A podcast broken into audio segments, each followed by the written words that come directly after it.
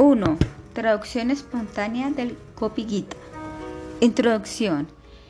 El Gopi Gita hace parte del Rasa Pancha Adiyaji, los cinco capítulos del Srimad Bhagavatam que relatan el Rasa Lila.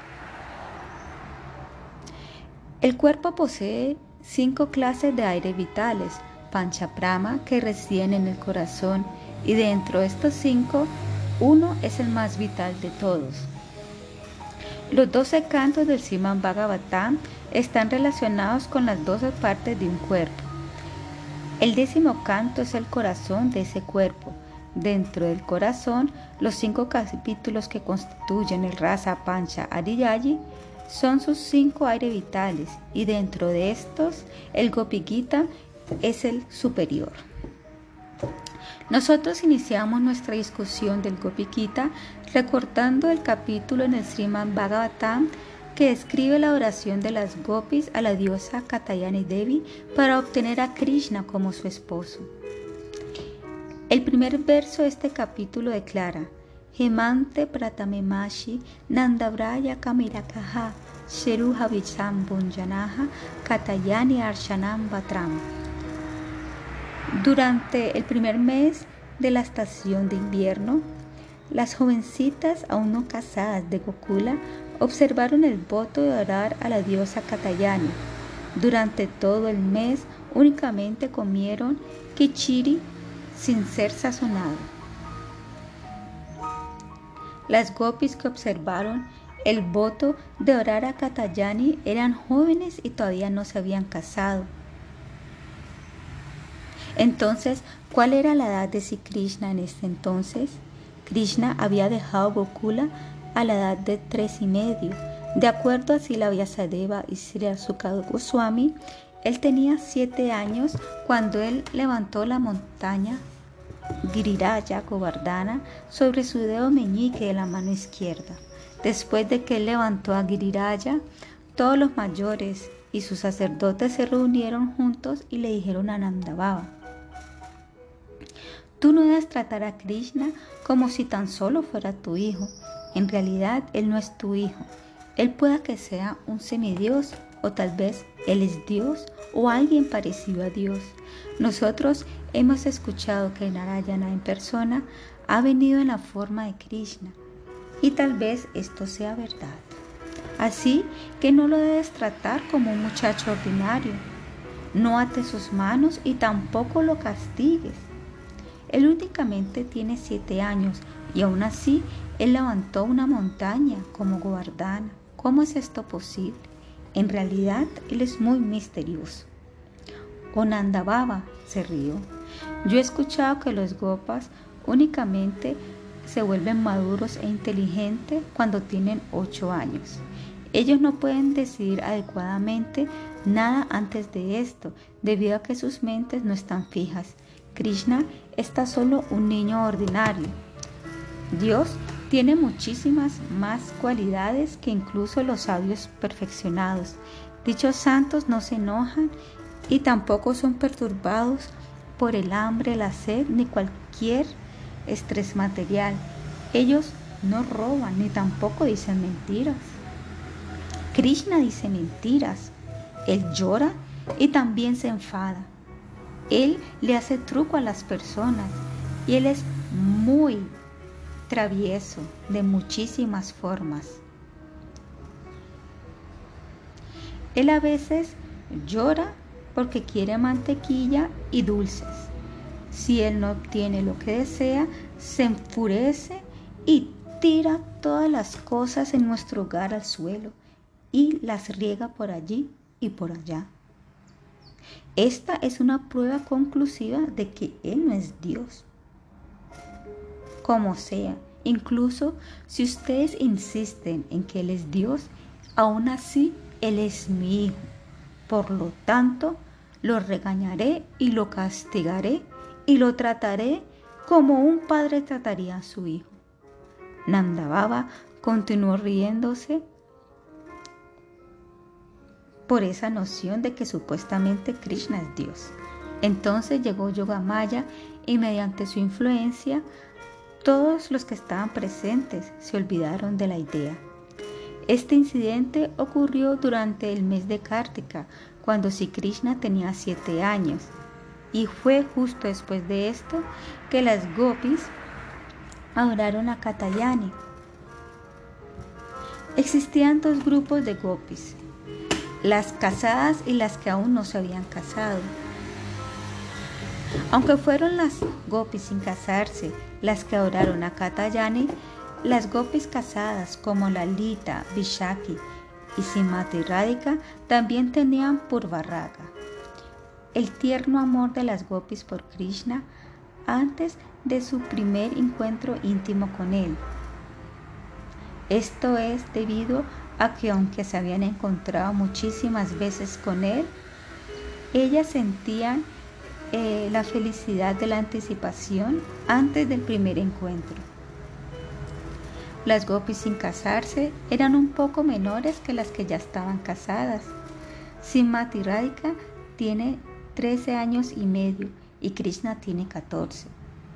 Lalita tiene 17, perdón, Lalita tiene 17 días más que Simati Radhika y Vishaka nació el mismo día que lo hizo Radhika.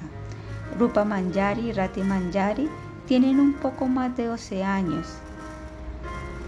Por lo tanto, eran más o menos un año y medio más jóvenes que Krishna. Esto significa que cuando Krishna tenía siete años, las gopis que se ocupaban en la oración de Katayani Devi tenían más o menos seis, pero ya tenían amor y afecto por él. Su amor por Krishna no era kama, no era afecto amoroso, debido a que kama no es posible a dicha edad.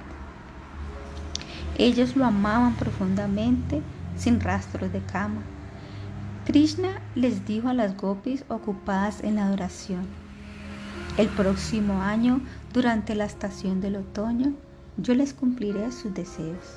Entonces, un año más tarde, cuando Krishna tenía más o menos ocho, él tocó su flauta para llamar a las gopis a que fueran a la danza rasa. Se dice que Krishna estaba en Brindavana hasta que tuvo diez años y que dentro de ese lapso de tiempo él ejecutó el Rasalila como también todos sus demás pasatiempos de Vrindavana. Dicho con otras palabras, él parecía tener 14 años cuando en realidad tenía 10. Entonces las gopis también parecían ser mayores de los que realmente eran. Hablando de un humor, hablando con un humor humoroso, típico de la naturaleza juguetona de las sirvientes de Simati Radhika, Sila Vishwanatha Charakavati Thakura ha dicho que crecieron muy rápidamente debido a que solían comer mucha mantequilla y azúcar. En realidad, la razón de que parecieran ser adolescentes es debido a la influencia de Yogamaya. En sus nacimientos previos, algunas de las gopis jóvenes que no se habían casado habían sido escrituras védicas personificadas llamadas Sruti, y ellas son conocidas como Sruti Charigopis. Algunas habían sido los Upanishad personificados y ahora son conocidas como Upanishad Charigopis.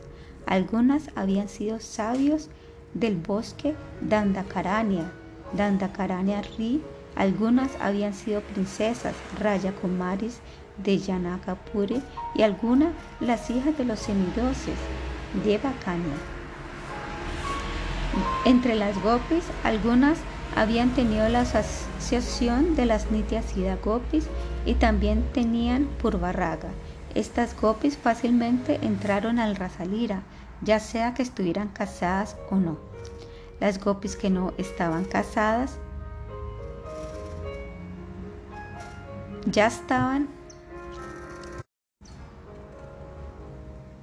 prometidas y por lo tanto también pensaban en Krishna como su en una modalidad de ser su amante amado. Por otro lado, las gopis que ya estaban casadas, que tenían Purvaraga, pero no tenían la asociación de las Nityasida gopis, fueron paradas a la entrada. Las gopis descritas en el verso mencionado del Sriman Bhagavatam tenían la asociación de las Nityasida gopis, Nosotros sabemos esto debido a que al final del mes ellas invitaron a Radhika, Lalita, Vishaka, Ashitra y a estas demás gopis para que se les unieran en la adoración. Esto significa que ellas habían tenido la asociación de aquellas gopis y por lo tanto pudieron entrar fácilmente a la danza rasa. Esto es confirmado en el Sriman Bhagavatam. Las gopis Nityasida y aquellas que tenían su asociación entraron al Rasa Lila sin ninguna dificultad, mientras que las gopis casadas que tenían hijos o hijas fueron frenadas por Yogamaya. Aun cuando tenían purva raga, no podían ir. Pareciese ser que sus esposos las habían obstruido, pero en realidad fue Yogamaya que lo hizo. Ella había entrado a las mentes de sus esposos, padres, madres y demás parientes, influenciándolos para que evitaran que las copias fueran. Si Yogamaya hubiera deseado que se unieran al Rasa Lila, ella hubiera creado formas dobles de aquellas gopis.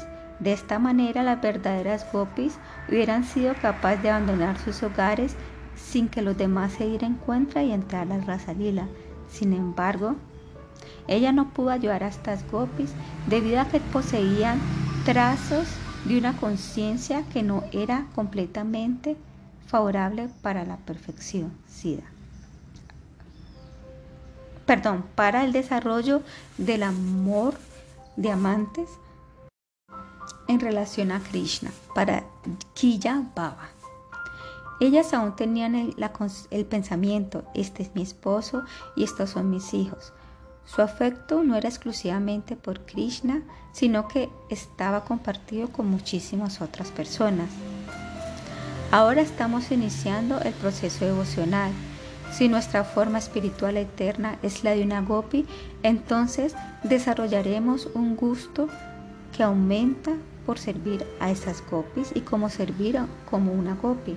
Gradualmente seremos capaces de ejecutar sadhana como Sila Rupa Goswami y Sila Raghunatha Dasa Goswami y de esta manera desarrollaremos un anhelo por ser como esas gopis.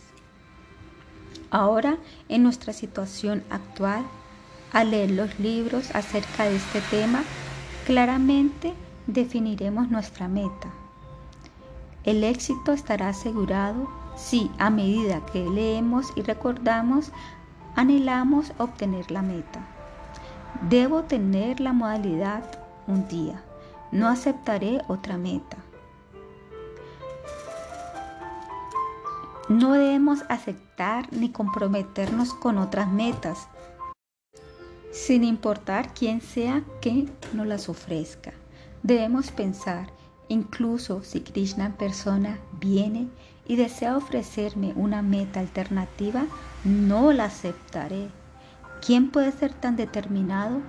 Único solamente aquellos con el Swarupa la naturaleza espiritual intrínseca de una gopi puede actuar de esta manera. Casi todos los asociados de Sri Chaitanya Mahaprabhu tienen esta clase de swarupa, aunque hay unas cuantas excepciones, como Murariguta, quien es Hanuman en los pasatiempos del señor Ramachandra, y Anupama, otro asociado eterno de Sri Rama. Hanuman y otros asociados elevados cuyo swarupa es diferente de la de las gopis no tienen ningún gusto por estos asuntos, incluso si los escuchan. Lo mismo es verdad para Sila Haridasa Thakura, debido a que él era Brahma, de acuerdo a las descripciones de su carácter. En los pasatiempos de Sri Chaitanya Mahaprabhu, su swarupa no era el de una gopi.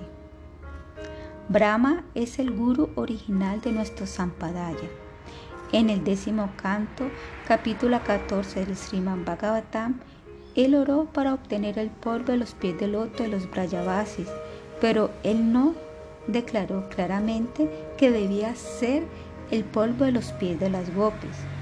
Por el contrario, Udava específicamente oró por obtener el polvo de los pies de las gopis. Nosotros vemos en el Brahma Samhita que Brahma ejecutó la adoración mediante el Gopala Mantra y el Kama Gayatri. Pero esto únicamente fue para obtener el poder para llevar a cabo la creación y no para obtener el Gopiprema. Un año después de que Krishna hizo su promesa a las gopis, en la luna llena de otoño, él miró a la luna y empezó a tocar su flauta. Él pensó, nuestro antepasado, la luna, tiene una amada aparte de su esposa Rohini.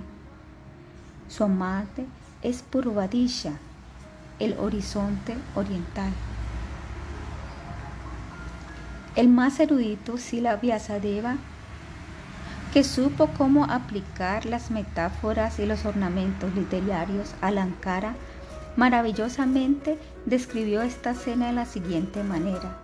Krishna estaba pensando, las manos de nuestro antepasado, la luna, se han untado de cuncún esas manos, sus rayos, están decorando el rostro de su amante Purvadisha sin dificultad alguna y ella tímidamente está aceptando esa decoración rojiza.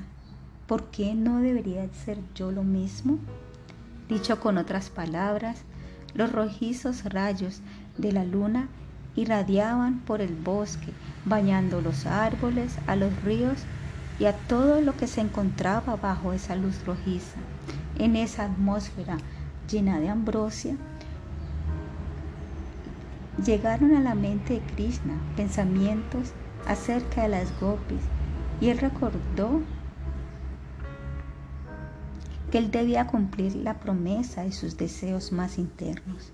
Él pensó, difundiendo el halo rojizo de sus rayos gentiles, brillando con la fulgencia del vermilio recién aplicado, Chandra, la luna, me ha recordado de la promesa que he hecho y ha colocado dentro de mi corazón la inspiración para cumplirla. Este es el momento perfecto para que yo lo haga. Entonces, en esa luna, noche de luna llena de la estación del otoño, él tocó una hermosa melodía sobre su flauta y las copis vinieron corriendo a donde él. Pero cuando ya llegaron, él les dijo que regresaran a Braya. Una dama debe servir a su esposo, dijo él, sin importar sus cualidades. Pueda que su esposo sea pobre o esté plagado de enfermedades, pero ella debe servirlo bajo todas circunstancias. Al principio, las gopis no respondieron nada, pero dentro de sus mentes y corazones se preguntaban, ¿es que acaso está diciendo eso o está burlándose de nosotras? Ellas observaron cerca mientras Krishna trataba de esconder astutamente su verdadera intención.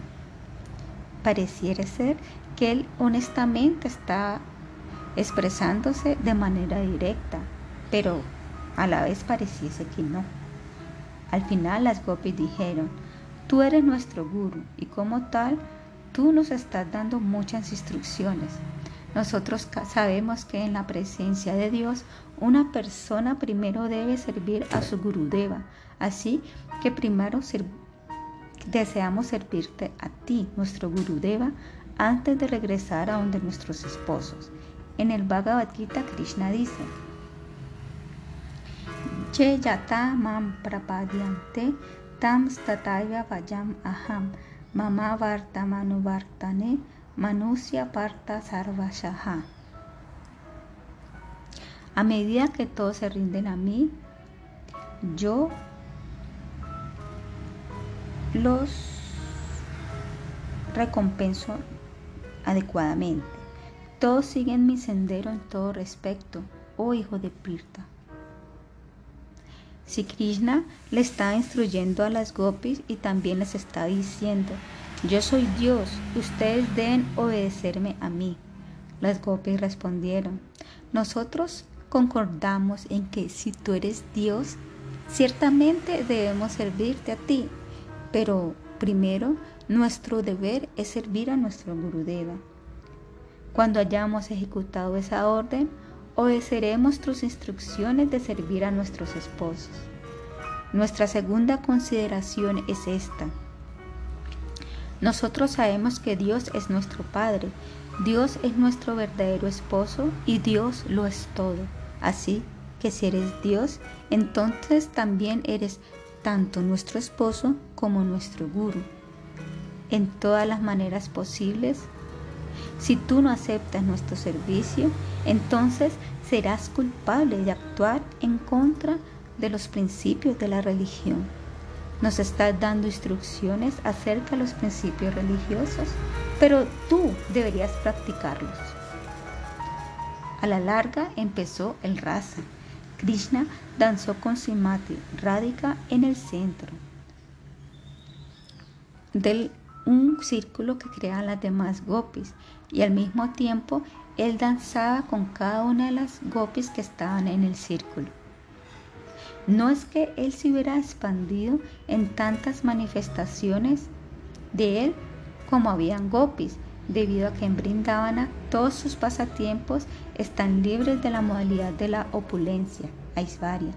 Es más bien, él danzó tan rápidamente como un fuego orbitando en un círculo que desde afuera se veía como si estuviera danzando simultáneamente y constantemente con cada una de las gopis. Si él se hubiera expandido en tantas manifestaciones de sí mismo, este pasatiempo hubiera sido un Aisvarya Lila. En vez de eso, él estaba ocupado en pasatiempos como un ser humano, Naralila. Muchos comentadores han escrito que Krishna manifestó su kaya viyuha su expansiones directas de su forma personal cuando él se encontraba avanzando en el Rasalila, pero si la Vishwanatha Chakravarti Thakura dice que no lo está haciendo así. Él rechaza la idea de que las expansiones de la forma de Krishna ejecutaron este pasatiempo, diciendo que si sus expansiones lo hubieran hecho, esto sería un lila de Vaikunta. Él explica que de hecho únicamente la forma original de Krishna, Swarupa Rupia, ejecutó este pasatiempo trascendental. Por lo tanto, concluimos que Krishna se movió como el flash de un rayo de gopi a gopi, danzando con cada una a su debido turno. Simati Radhika vio que Krishna estaba danzando con ella entonces, cuando ella miró a todas las demás gopis, ella vio que Krishna estaba danzando también con cada una de ellas. Cada gopi pensó, Krishna únicamente está danzando conmigo. Únicamente Radhika pudo verlo a él con cada una de las gopis.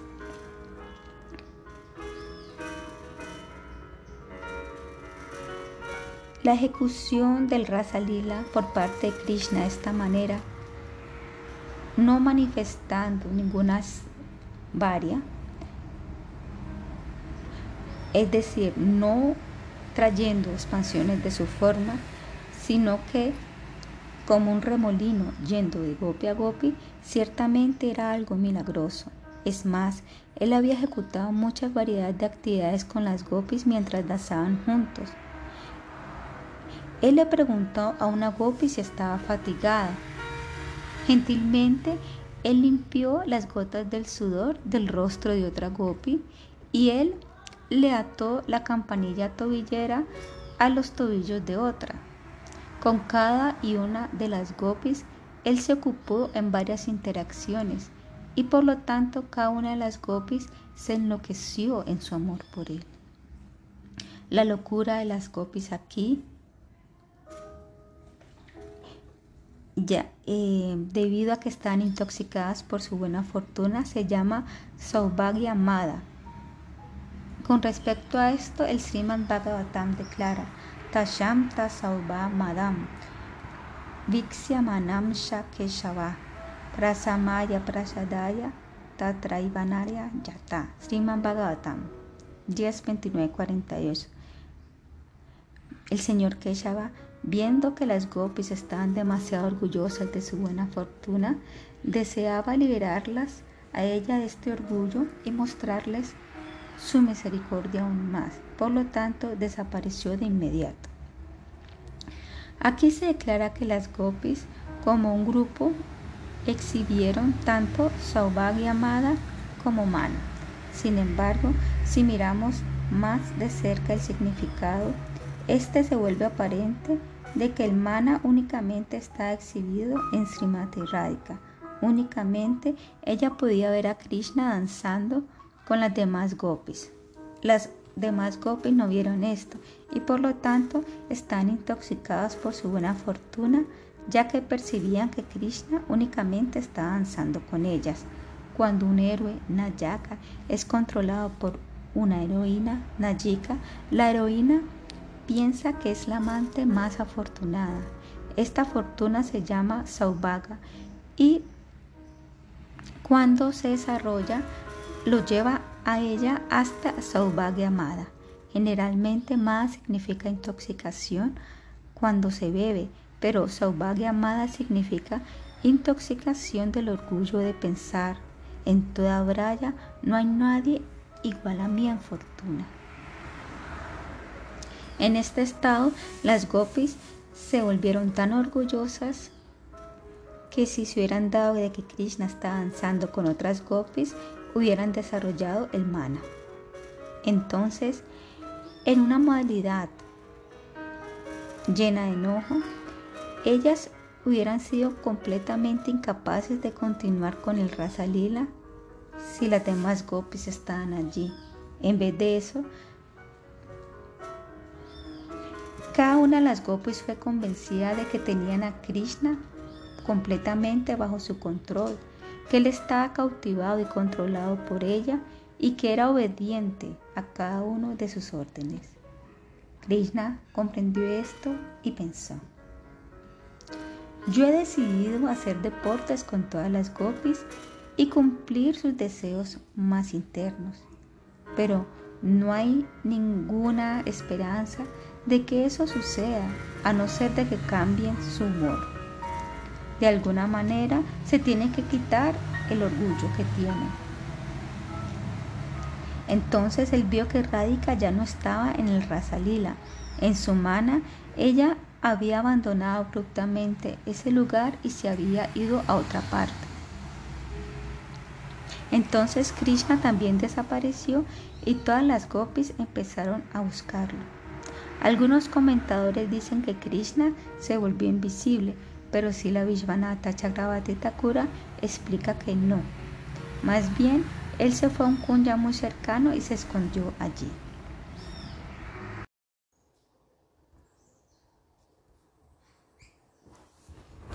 Dos.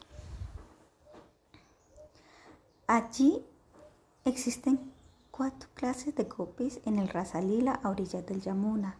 Las Svaksa, aquellas que pertenecen a Radhika, Swa y a su grupo Paksa, Vipaksha, aquellas que están en el grupo rival de Chandravali, Srudapaksha, aquellas que son amigables hacia Radhika y Tataska Paska, aquellas que son neutrales a su sequito. En realidad, Swapaksha también se puede referir ya sea al grupo de Radhika o al grupo de Chandravali.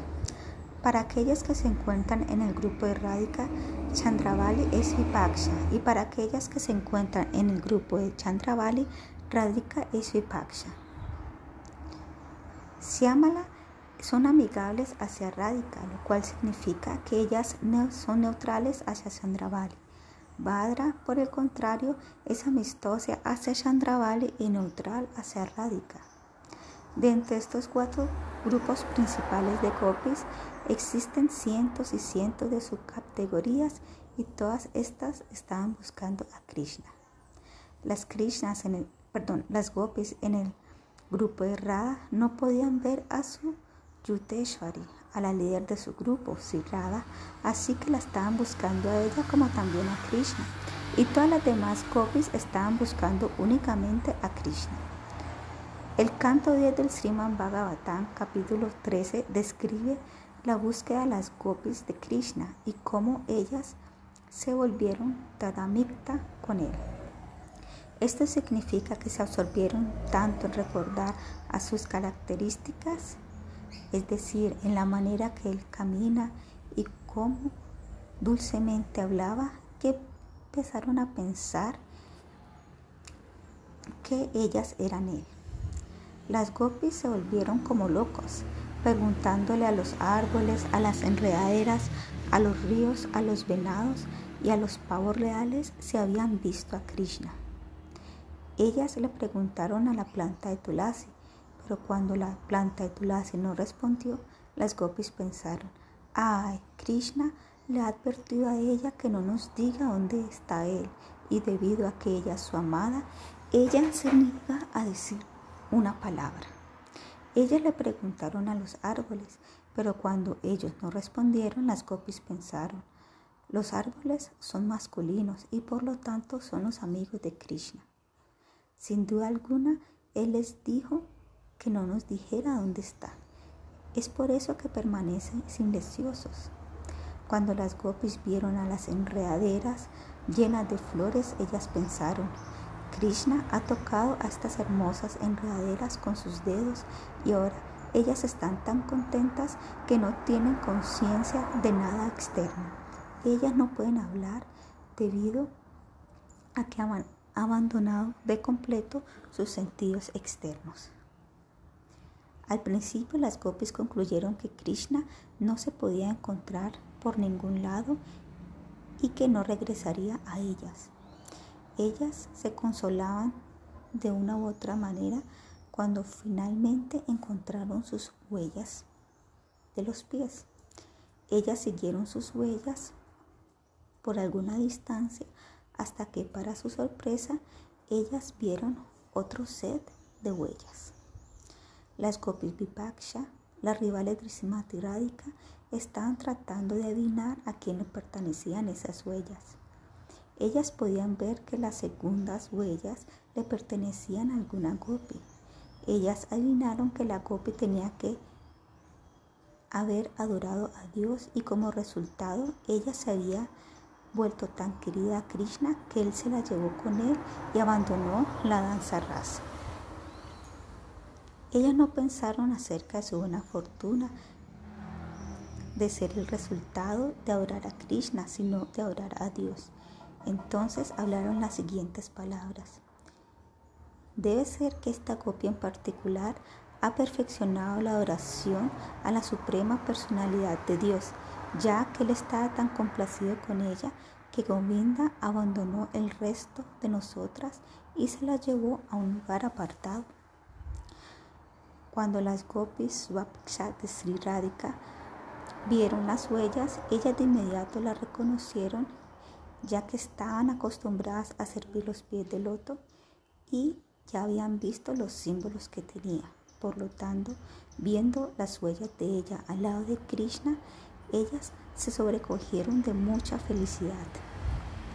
Después de rastrear las huellas durante una corta distancia, ahora las gopis únicamente veían un set de huellas en vez de dos.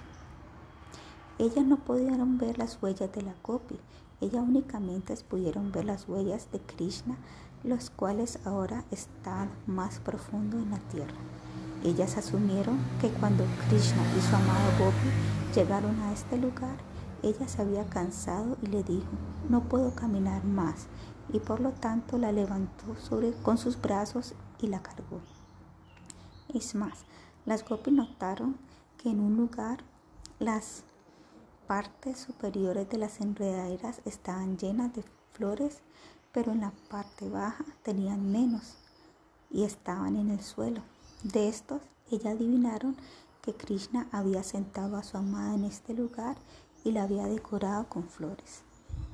Mientras las gopis seguían, ellas vieron que esa, a la gopi ella estaba sola y completamente inconsciente de sus alrededores. Ella estaba rodando en el suelo y estaba llorando amargamente. Ella lloraba, oh amo, oh amante, oh el más querido, ¿dónde estás? ¿Dónde estás? Por favor, tú de los brazos fuertes, oh amigo, muéstrate ante mí, tu pobre sirvienta. Sri Chaitanya Mahaprabhu y Sila Madhavendra Puri solían repetir este verso y mientras lo hacían sus corazones se llevaban de baba, modalidad trascendental y lágrimas salían de sus ojos. Todas las gopis, Svaksha, Surda, Tatashta y Vipaksha entonces se acercaron a donde Simati Radhika y le expresaron simpatía, pues la naturaleza de la mujer es sentir compasión por alguien que está llorando. Aunque en general Chandravali siente envidia por Simati Radhika, cuando ella vio que Simati Radhika estaba llorando y rodando en el suelo, sufriendo más que todas las gopis, entonces su corazón se ablandó. Otra razón por la cual Chandravali sintió simpatía por Sri es que ella es la hermana de Radhika. En realidad, ellas son primas hermanas, pues sus padres, Chandravanu y Brishavanu, son hermanos. Simati Radhika y Chandravali se aman, pero también existe cierta rivalidad entre ellas. Chandravali es un poco mayor que Radhika, pero Radhika es más hermosa y más calificada en todo aspecto. Al ver que Krishna danzaba con todas las demás gopis y a la misma vez bailaba con ella, Radhika había abandonado la danza rasa en una modalidad enfadada. Aún así, ella estaba sola con Krishna en el bosque. Ella deseaba que todas esas gopis estuvieran con Krishna y con ella.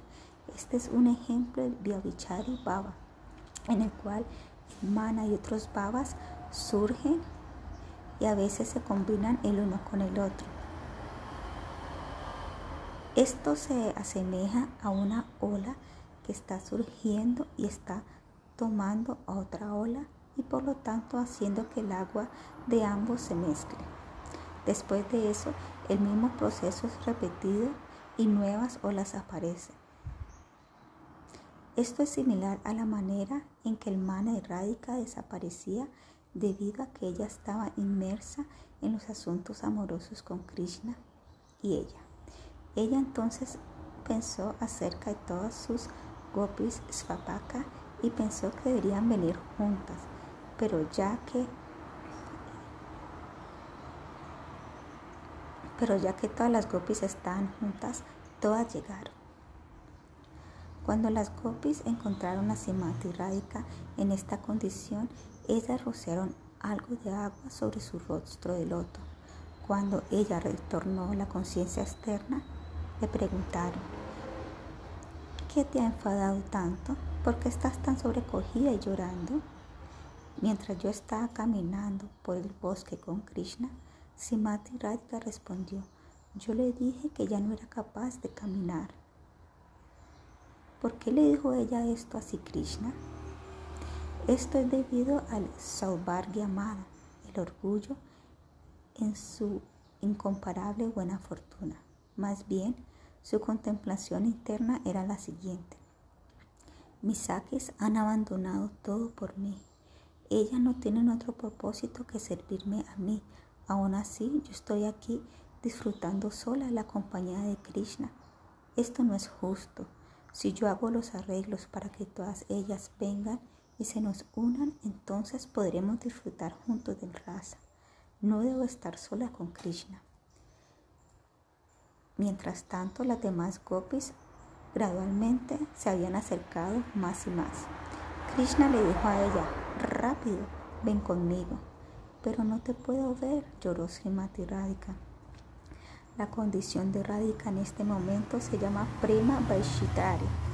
Krishna en realidad estaba sentada con ella y la estaba adorando. Aún así, ella sintió una intensa modalidad de la separación de él. Ella no era capaz de percibir que él estaba sentado justo al lado suyo. A medida que las gopis se acercaban, Krishna pensó, si ellas nos ven a nosotros solos, entonces sentirán envidia de Radhika y todo se dañará. Y entonces no habrá raza lila. No puedo permitir que esto suceda. En ese mismo instante, Krishna desapareció de ese lugar y se escondió en un kunya en algún lado de la oscuridad. Radhika cayó al suelo llena de desdicha Y entonces fue cuando las gopis la encontraron. ¿Qué te sucedió? preguntaron ellas. De alguna manera escondiendo su real baba de desear que ellas también danzaran con Krishna en el Rasa Lila, ella simplemente les dijo, yo me volví loca con orgullo debido a mi buena fortuna, así como lo hicieron ustedes. Ahora él también me ha abandonado. Entonces, todos como un sequito colectivo, las gopis empezaron a buscar a Krishna. Finalmente decidieron que la única manera de que él podría ser encontrado era a través del Sankirtana, cantar sus glorias en una modalidad de profunda separación. De esta manera, ellas regresaron a orillas del Yamuna y empezaron a cantar Jayatike Dikam, el primer verso de su Gopi Gita.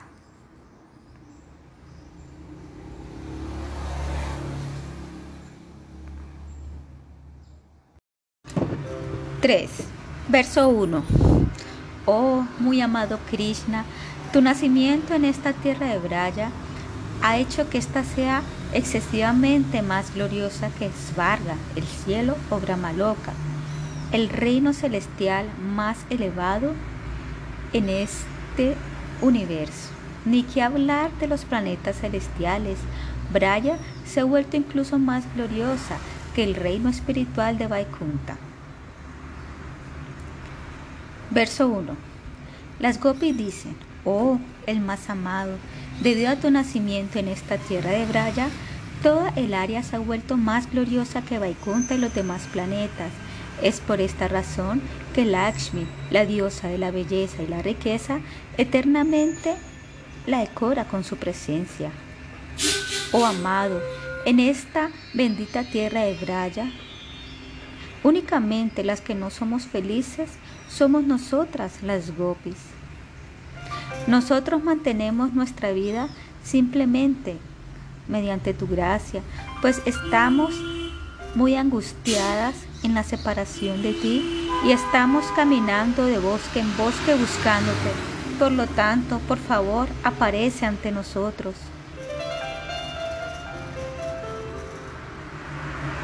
Baba Prakasika Briti el comentario que ilumina la, el humor. Sila Vishwanatra Chakravarti Thakura inicia su comentario acerca del Gopikita ofreciendo oraciones a los pies del loto de Sila Sanatana Goswami, Sila Siddhara Swami y todos los acharyas autorrealizados en nuestra sucesión discipular, de los cuales él ha recibido las modalidades trascendentales.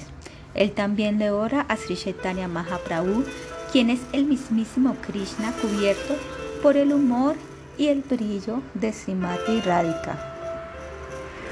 Sila Chakavati Thakura declara que uno no puede conocer los sentimientos confidenciales del Gopi sin recibir la misericordia de las gopis.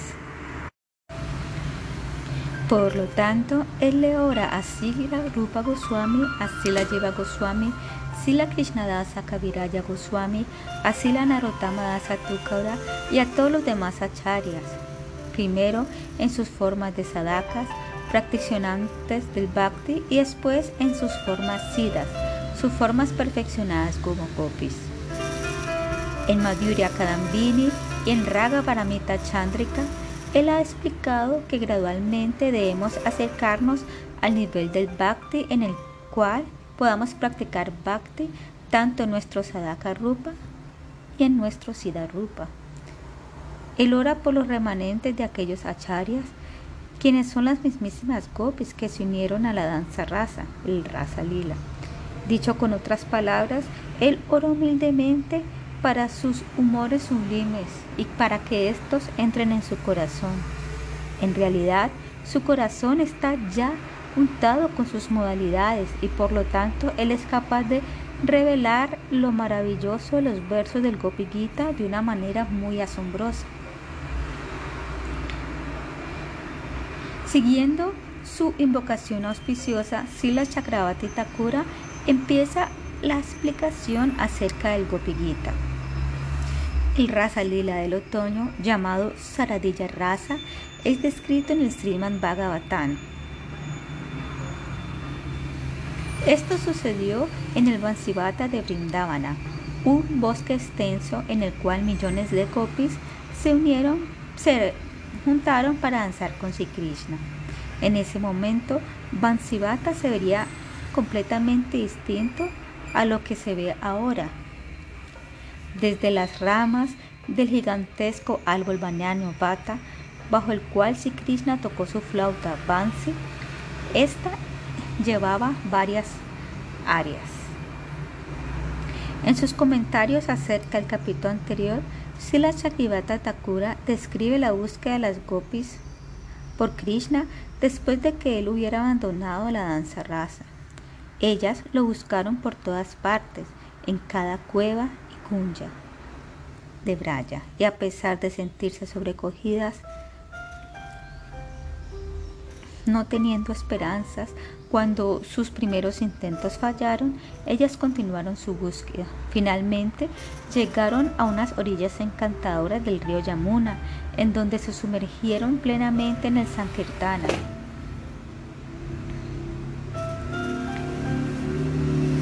cantando los nombres de Krishna y sus pasatiempos. En la forma de este Gopikita, ellas lloraban mientras cantaban teniendo la certeza de que únicamente el Sankirtana de esta clase aseguraría el regreso de Krishna hacia ellas.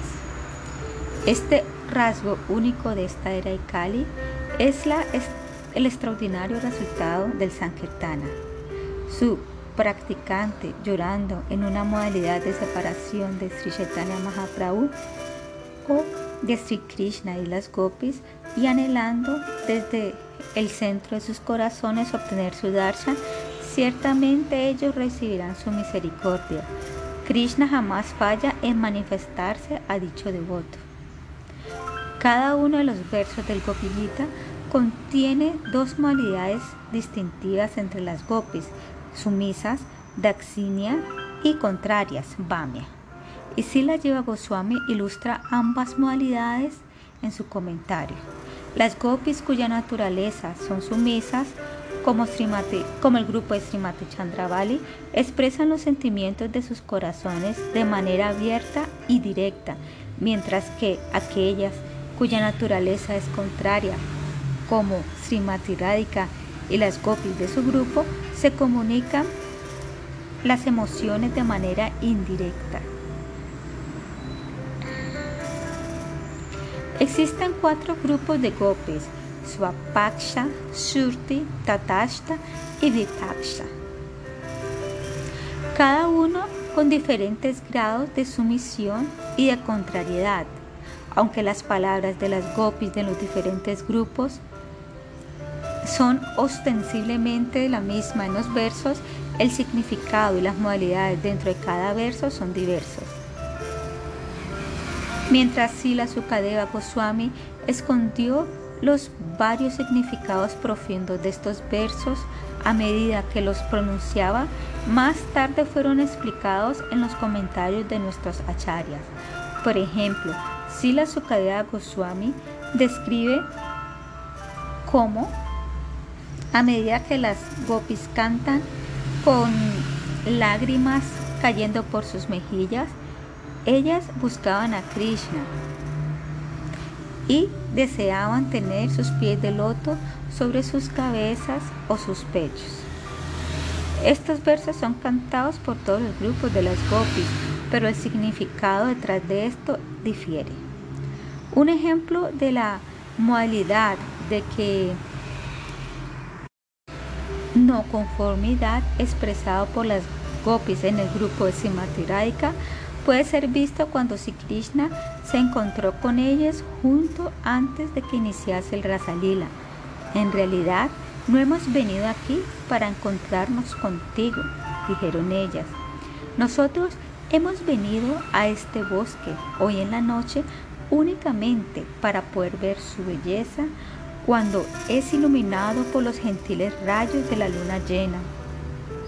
Nosotros sabemos que tú eres un hombre muy lujurioso pero tú debes saber que nosotros somos jovencitas castas que han hecho el voto de ser firmemente fieles a nuestros esposos.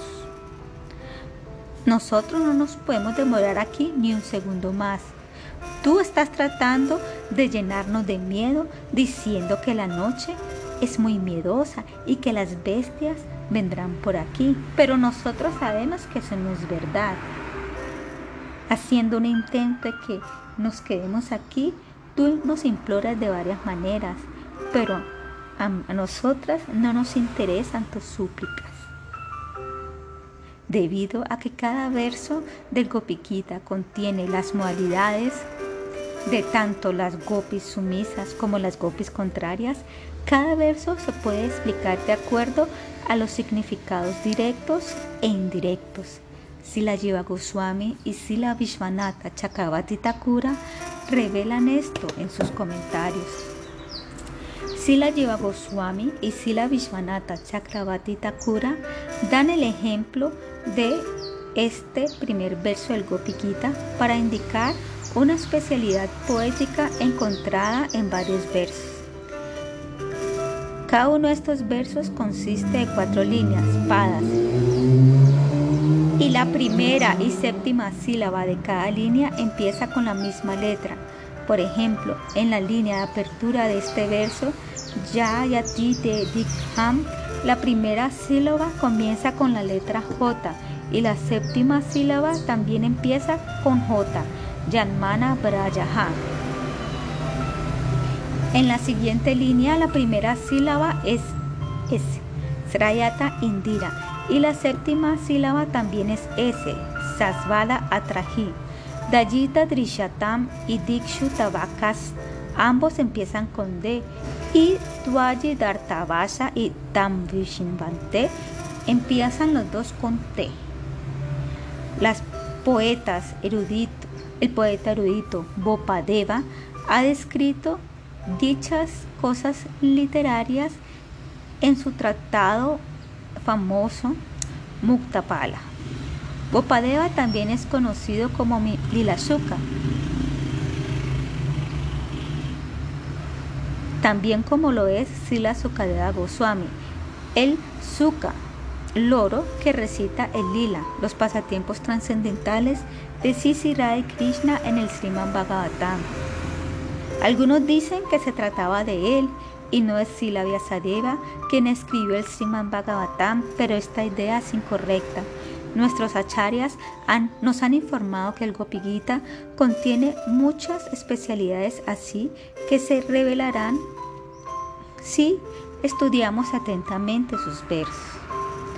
Ahora miraremos cuidadosamente los significados, tanto los generales como los escondidos de las varias palabras y frases en este primer verso de lo que las gopis le están diciendo a Krishna. Las gopis cantan Yayati Tedikham Yamana Brayaha.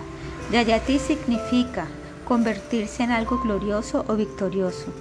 Cuando nosotros decimos Gurudeva, Kijaiho, Govinda Kijayaho, o Tulasi Devi Kijayaiho, estamos expresando nuestra esperanza de que tengan la victoria. La victoria de un sequito automáticamente implica em, que el sequito opuesto será derrotado. Aquel que es conquistado es capturado y puesto en prisión por el victorioso. Y estando bajo su completo control, este tiene que llevar a cabo toda orden. El corazón y la mente de un alma condicionada se encuentran en una batalla con Sri Hari, Guru Vaishnava Brindadevi y todas las personalidades trascendentales. Un alma condicionada que aspira a ser un devoto lamenta su condición y ora. Mi corazón descontrolado y mi mente descontrolada son como demonios y por lo tanto no tengo ningún deseo de servir a Krishna, ni al Guru, ni a los Vaishnavas. Gurudeva Kijaya en realidad significa, oh Gurudeva, por favor conquista mi corazón rebelde y mi mente para que no tenga ninguna otra opción que obedecer a cada uno de tus órdenes. Oh Gurudeva, habiendo conquistado mi corazón, haz lo que te plazca conmigo. Conviérteme en tu sirviente, hazme tuyo. Yayati Dedikam Janamanam Brayaha. La palabra Adikam significa excesivamente. Las gopis le dicen a Krishna, oh el más amado Krishna, Dayita.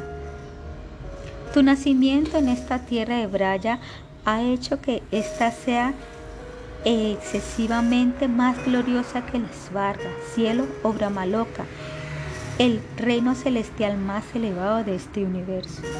Ni que hablar de los planetas celestiales. Braya se ha vuelto incluso más gloriosa que el reino espiritual de Vaikunta. Sila Vishvanatha Chakravati Thakura comenta en otra parte que si, Sula, si la Sukadeva Goswami hubiera, se hubiera encontrado en la conciencia externa cuando habló este verso a Parishit Maharaj, él tuvo que haber tratado de complacerlo declarando que si Krishna nació en Mathura. Parikshit Maharaj nació en la dinastía de los parientes de Krishna en Mathura, como el nieto del primo de Krishna, Arjuna, y por lo tanto él hubiera estado muy complacido en escuchar acerca de la relación íntima de Krishna con Mathura. Pero aquí Sila Sukadeva Goswami no dijo que Krishna nació en Mathura. Absorto en la conciencia interna, él reveló el verdadero hecho mientras las mediante las palabras Yanmana Brajaha. Esta declaración de las gopis emanada de su boca de loto es la evidencia más sustancial de que Krishna, de hecho, sí nació en Gokula. Srayata Indira Sasvadatrahi. Las gopis continuaron. Debido a que es nacido en Braya, la diosa de la fortuna Lakshmi, también conocida como Indira, ha abandonado al señor Narayana en Vankunta y ha venido a servirte aquí en Brindavana. Desde el momento en que naciste, ella ha estado barriendo y decorado la residencia de Nanda Maharaj y Yashoda Maya y ha estado sirviendo a Giriraya Govardhana, a Kamyavana, Varshana, Charana, Pahadi, las orillas del Yamuna y todos los pasajes y cunyas de Braya los ha estado sirviendo de la misma manera. Ella lo hace debido a que ella desea servir los lugares de tus pasatiempos divinos. Braya no solamente más gloriosa y opulenta que Vaikunta debido a las decoraciones de la, bellas de Lakshmi, sino que es más gloriosa en riqueza y en cualquier otro sentido. El Sira Masamhita confirma que aunque Vaikunta Haridama es más gloriosa que todos los demás reinos, aún así Goloka es superior. El mundo material de Vidama se encuentra ubicado por debajo de todos los otros reinos.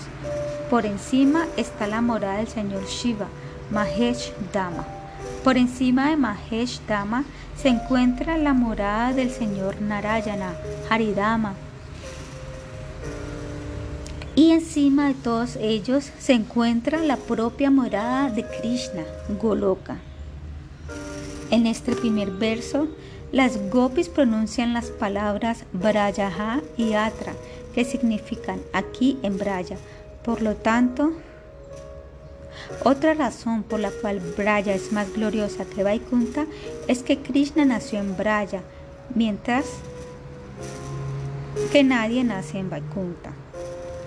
Las palabras también indican que el nacimiento de Sri Krishna en Braya no es la única razón para su gloria.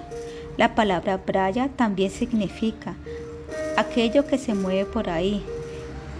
Y empleándola en este verso, las gopis están diciendo que en Braya tú deambulas libremente, corriendo por aquí y por allá, mientras ejecutas tus incontables pasatiempos amorosos. Tú no puedes hacer eso en Vaikunta. En Vaikunta tú no tienes padres, mientras que aquí en Braya tú eres el hijo de Nanda Baba y de Yashoda Maya. Es más, aquí tú honras a numerosas personas como padres y madres. Tú no estás satisfecho con solo una madre ni un solo padre. Esta verdad es ilustrada en el pasatiempo en, el, en el cual el señor Brahma se roba los amigos y los terneros de Sri Krishna.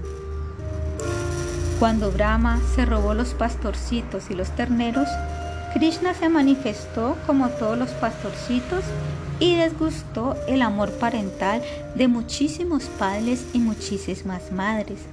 Él también se manifestó a sí mismo como todos los terneritos y por lo tanto millones de vacas se convirtieron en sus madres. Su apetito por el afecto parental aún no estaba saciado y por lo tanto él fue de puerta en puerta juguetonamente robando el yogur y la mantequilla de cada una de las casas para poder así disfrutar más y más el amor maternal de las gopis mayores.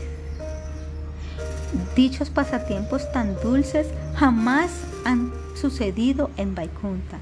En Braya, Krishna se lleva las vacas a pastorear en los bosques y pastizales y esos pasatiempos no ocurren en Vaikunta.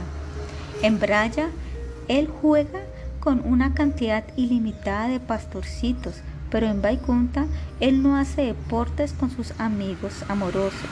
En Braya, millones de Lakshmis, gopis, participan en el Rasa Lila, mientras que en Vaikunta únicamente hay una Lakshmi y tampoco hay Rasa Lila.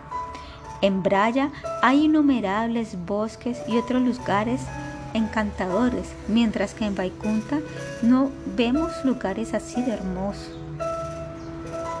En ningún lado está escrito que en Vaikunta haya flores tan fragantes como las que hay en Braya. Tampoco hay bosques, ni un río Yamuna, ni una colina de Govardhan. Debido a estas razones y a más, Braya excede en excelencia a Vaikunta por mucho. Srayata Indira. Tal y como fue mencionado anteriormente, Indira es otro nombre de Lakshmi, la amada consorte del señor Narayana. La palabra Indira se refiere tanto a la riqueza como a la diosa de la fortuna, Sri Lakshmi. Y las gopis de esta manera indican que las dos están presentes en Braya.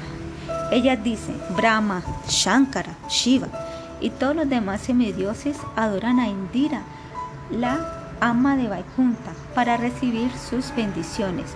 Aún así, en Braya, esta reina de Vaikunta ejecuta muchos servicios menores. En verdad, no es posible que Lakshmi Devi entre a Braya. Pero las gopis hablan de esta manera debido a que están intoxicadas con prema, Simplemente están describiendo a Brindavana, la cual es muy dulce y, fragante, más que Vaikunta, el reino de la majestuosidad y la opulencia. No se pueden comparar ni siquiera con una partícula de su polvo. Este es el significado de esta declaración. Srayata Indira Sasvadat Atrahim. En la locura del prema, las gopis continúan en Brindavana, Indira siempre está presente y continuamente está dando sus abundantes bendiciones.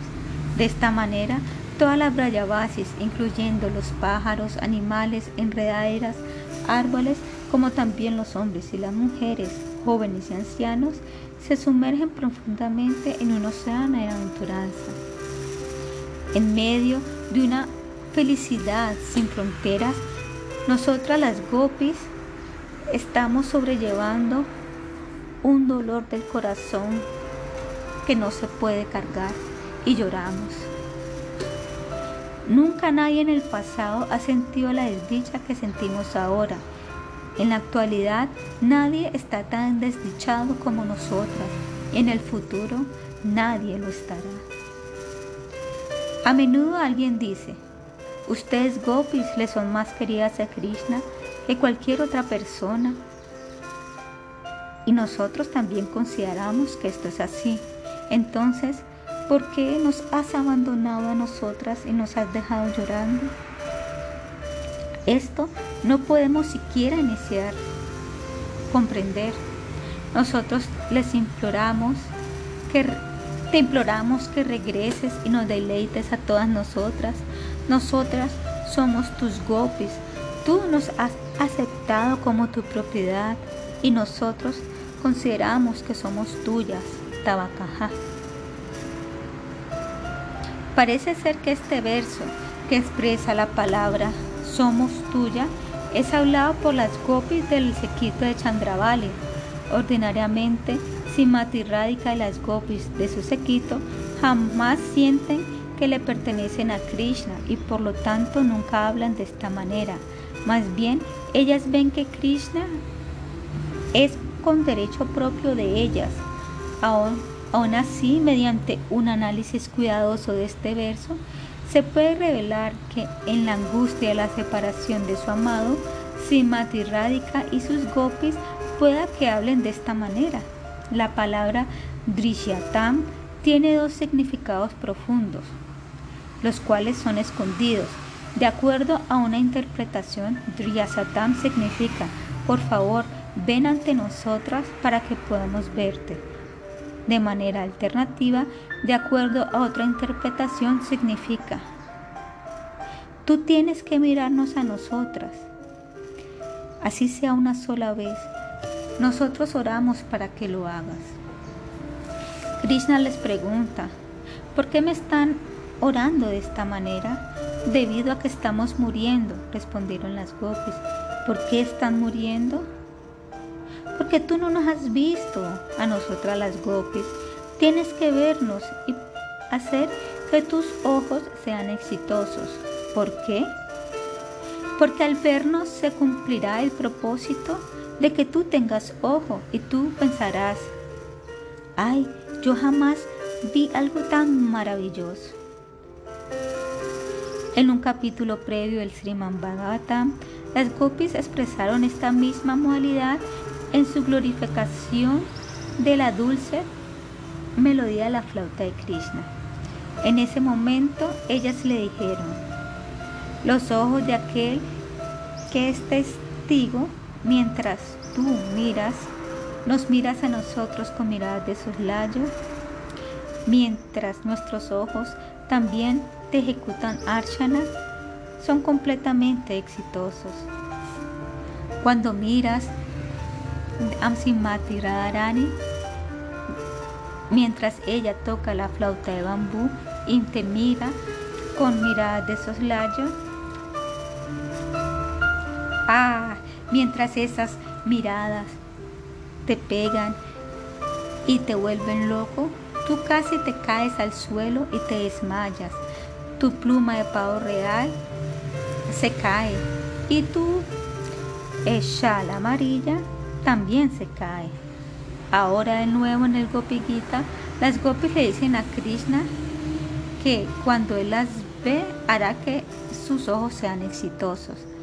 A esto él responde, ¿qué hay en especial de que las vea a ustedes hoy? Yo las podré ver mañana o pasado mañana o en otro momento. No, las gopis respondieron, nuestra belleza juvenil pueda que nos abandone en cualquier momento y jamás regrese.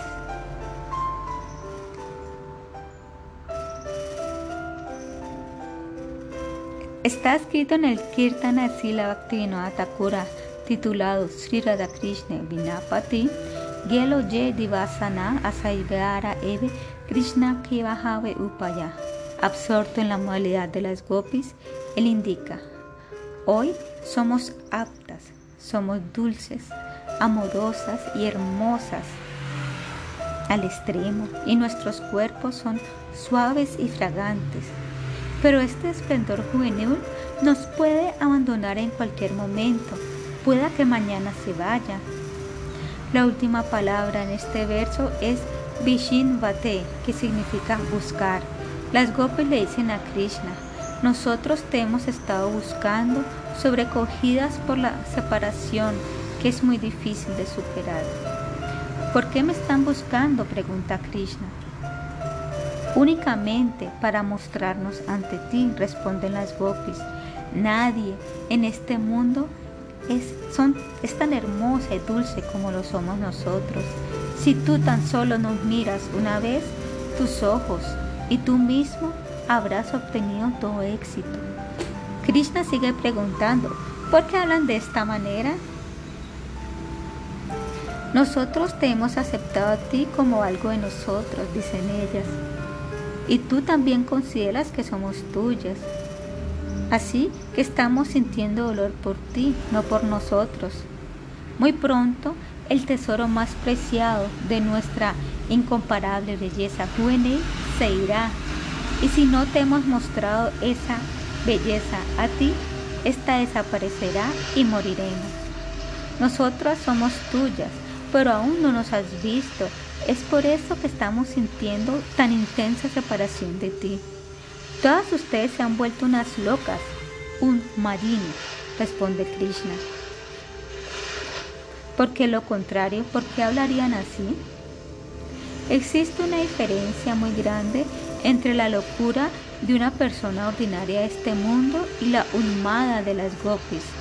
El corazón de una persona loca de esta persona está completamente vacío, mientras que el unmada que sucede en el corazón de las gopis es causado por las olas del amor trascendental siempre fresco que sienten por Krishna a medida que surgen sus corazones. 4. Si nos hemos convertido en unas locas, dijeron las gopis, tú eres al único que se puede culpar, no es nuestra culpa. Tú eres el que nos has hecho de esta manera. Krishna pregunta si en realidad están sufriendo y sin tanto, tanta separación como dicen, ¿por qué no están muriendo? Debido a ti, respondieron ellas. Nosotros casi morimos, pero no podemos morir. Simplemente estamos siendo Shatpat, Shatpat. Krishna entonces señala que en realidad el verdadero prema no puede existir en los 14 sistemas planetarios creados por Brahma. Aquel que realmente tiene prema muere de inmediato. Él le dice a las gopis. Incluso alguien que no ha, que no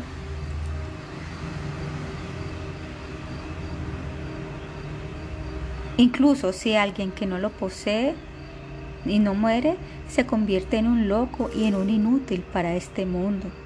Entonces, ¿cómo puede ser que ustedes aún estén vivas?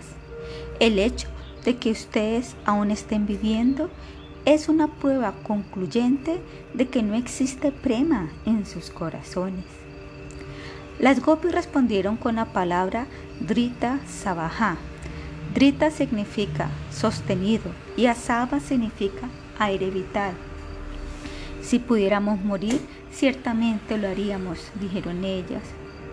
Pero nosotros te hemos entregado nuestra vida a ti, o tú la has robado, como sea. Nuestros aires vitales están viviendo gustosamente en ti y es por esto que no morimos. A ti te causa mucha satisfacción vernos arder en el fuego de la separación y la desdicha. Y debido a que nuestros aires vitales viven en ti, ellos también sienten una felicidad completa. Si estuvieran en nuestros cuerpos, nuestros aires vitales ya se hubieran quemado hace muchísimo. Tu único propósito es irte de nuestra visión para ver que sufrimos. Nuestro sufrimiento es lo que tú deseas, eso es lo que te complace. Si moriríamos, tú no tendrías ningún placer. Pues nadie puede sufrir debido a ti como lo hacemos nosotras. La mayoría del comentario de Sila Jiva Goswami acerca de este verso es muy similar al de Sila Vishwanatha Chakavati Thakura y únicamente explicaré entonces las especialidades de su explicación. Sila Jiva Goswami explica que las gopis emplearon la palabra Dayita, la cual tiene varios significados. Un significado es amado y otro es lleno de misericordia. Las gopis dicen, los dolores de la separación que estamos sintiendo de ti son algo insoportable. Con esas palabras, ellas están implicando el segundo significado. Viéndonos en esta condición, deberías ser misericordioso con nosotros, pues tú eres Dayita. Tú posees el tesoro de la misericordia, Daya. Aún así, él da una explicación más acerca de la palabra Dayita, la cual tomó del poeta Shira Swami. Dayite Shitam Madate Iti Dayite. Aquel que toma el corazón de una persona se llama Dayita. De acuerdo a este significado, las gopes pronuncian esta palabra para implicar, tú eres Dayita debido a que tú te has llevado nuestros corazones. Por favor, regrésanos la propiedad que nos pertenece se ha robado ahora. Dayita también significa amante o aquel que puede abandonarlo todo por su amado. Sila Jiva Goswami explica que mientras las gopis cantan este verso, ellas lloran para que Krishna las escuche y les dé su misericordia. La misericordia llega en especial a aquellos que lloran amargamente por esta esta manera. Un niño que llora con sentimiento pleno evoca la misericordia de sus padres, quienes paran todo de inmediato para atender todas sus necesidades. Las gopis no cantan esta canción de añoranza dentro del bosque, pues los árboles y las montañas hubieran obstruido el sonido de sus voces. Ellas han salido del bosque y están sentadas a orillas del Yamuna. Ahora, sea donde sea que esté Krishna, él las podría escuchar llorando y ciertamente no sería capaz de frenarse a sí mismo de venir ante ellas. Este primer verso del Gopi Gita es el Mangala Charana de las Gopis, su apertura auspiciosa. Y a medida que su canción continúa, la dulzura extraordinaria de sus malidades aumenta continuamente. Por todo el resto de la canción, ellas hablarán versos asombrosos llenos de significados sublimes y escondidos, y la persona que escucha o los lee será capaz de agarrar los significados de acuerdo con su realización o calificación. Al absorberse uno en las prácticas devocionales que interiorizan vayana, estos significados se revelarán en el corazón. Para un devoto puro, las realizaciones frescas de estos versos vienen hacia él cada vez que las lee. En un día, cierto significado profundo viene a su corazón y unos cuantos días después llegan incluso significados más profundos y se le revelan. A primera vista, puede parecer que estos versos únicamente pueden ser explicados de una manera, pero los devotos autorrealizados, exaltados de Sri Krishna, quienes están ocupados constantemente en degustar el servicio hacia Él, son capaces de derivar de los versos muchos significados profundos dentro de sus corazones. Sila Vishwanatha Chakravarti Thakura está experimentando dicha humores siempre frescos y de hecho nadie puede realizar ni explicar este asunto como lo ha hecho él. Verso 2. Tus ojos poseen la riqueza de la belleza que han robado de los pétalos del loto, pero tus ojos tienen una magia extra que los hace únicos. Y esto es que ellos pueden robar las cualidades de algo con tan solo mirar. Verso 2. Oh Krishna, amo del placer amoroso, oh otorgador de bendiciones. Nosotras somos tus sirvientas no pagas.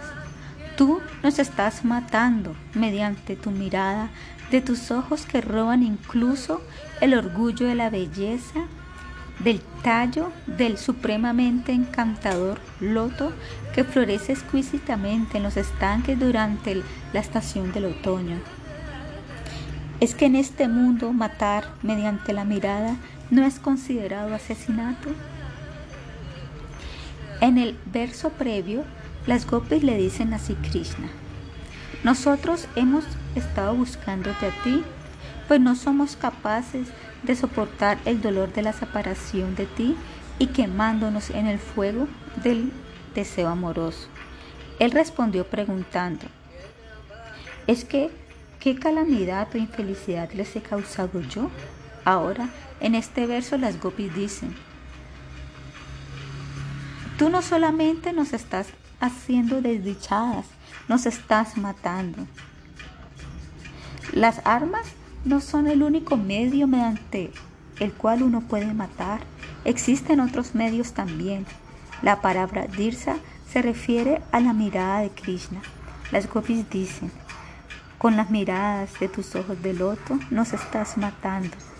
Krishna pueda que pregunte, ¿cómo las estoy matando? Las gopis responden, tú nos estás matando simplemente al ser Suratanata, el pasatiempo amoroso inmaculado del héroe Nayaka y la heroína Nayika en el encuentro solitario se llama Surata. Su significado especial, Irata significa eh, estar asociado con gran apego. El intercambio del Nayaka y la Nayika trascendentales es tan completo y extraordinario que realmente se vuelven uno. Cualquier diferencia que haya entre ellos ya no se puede discernir.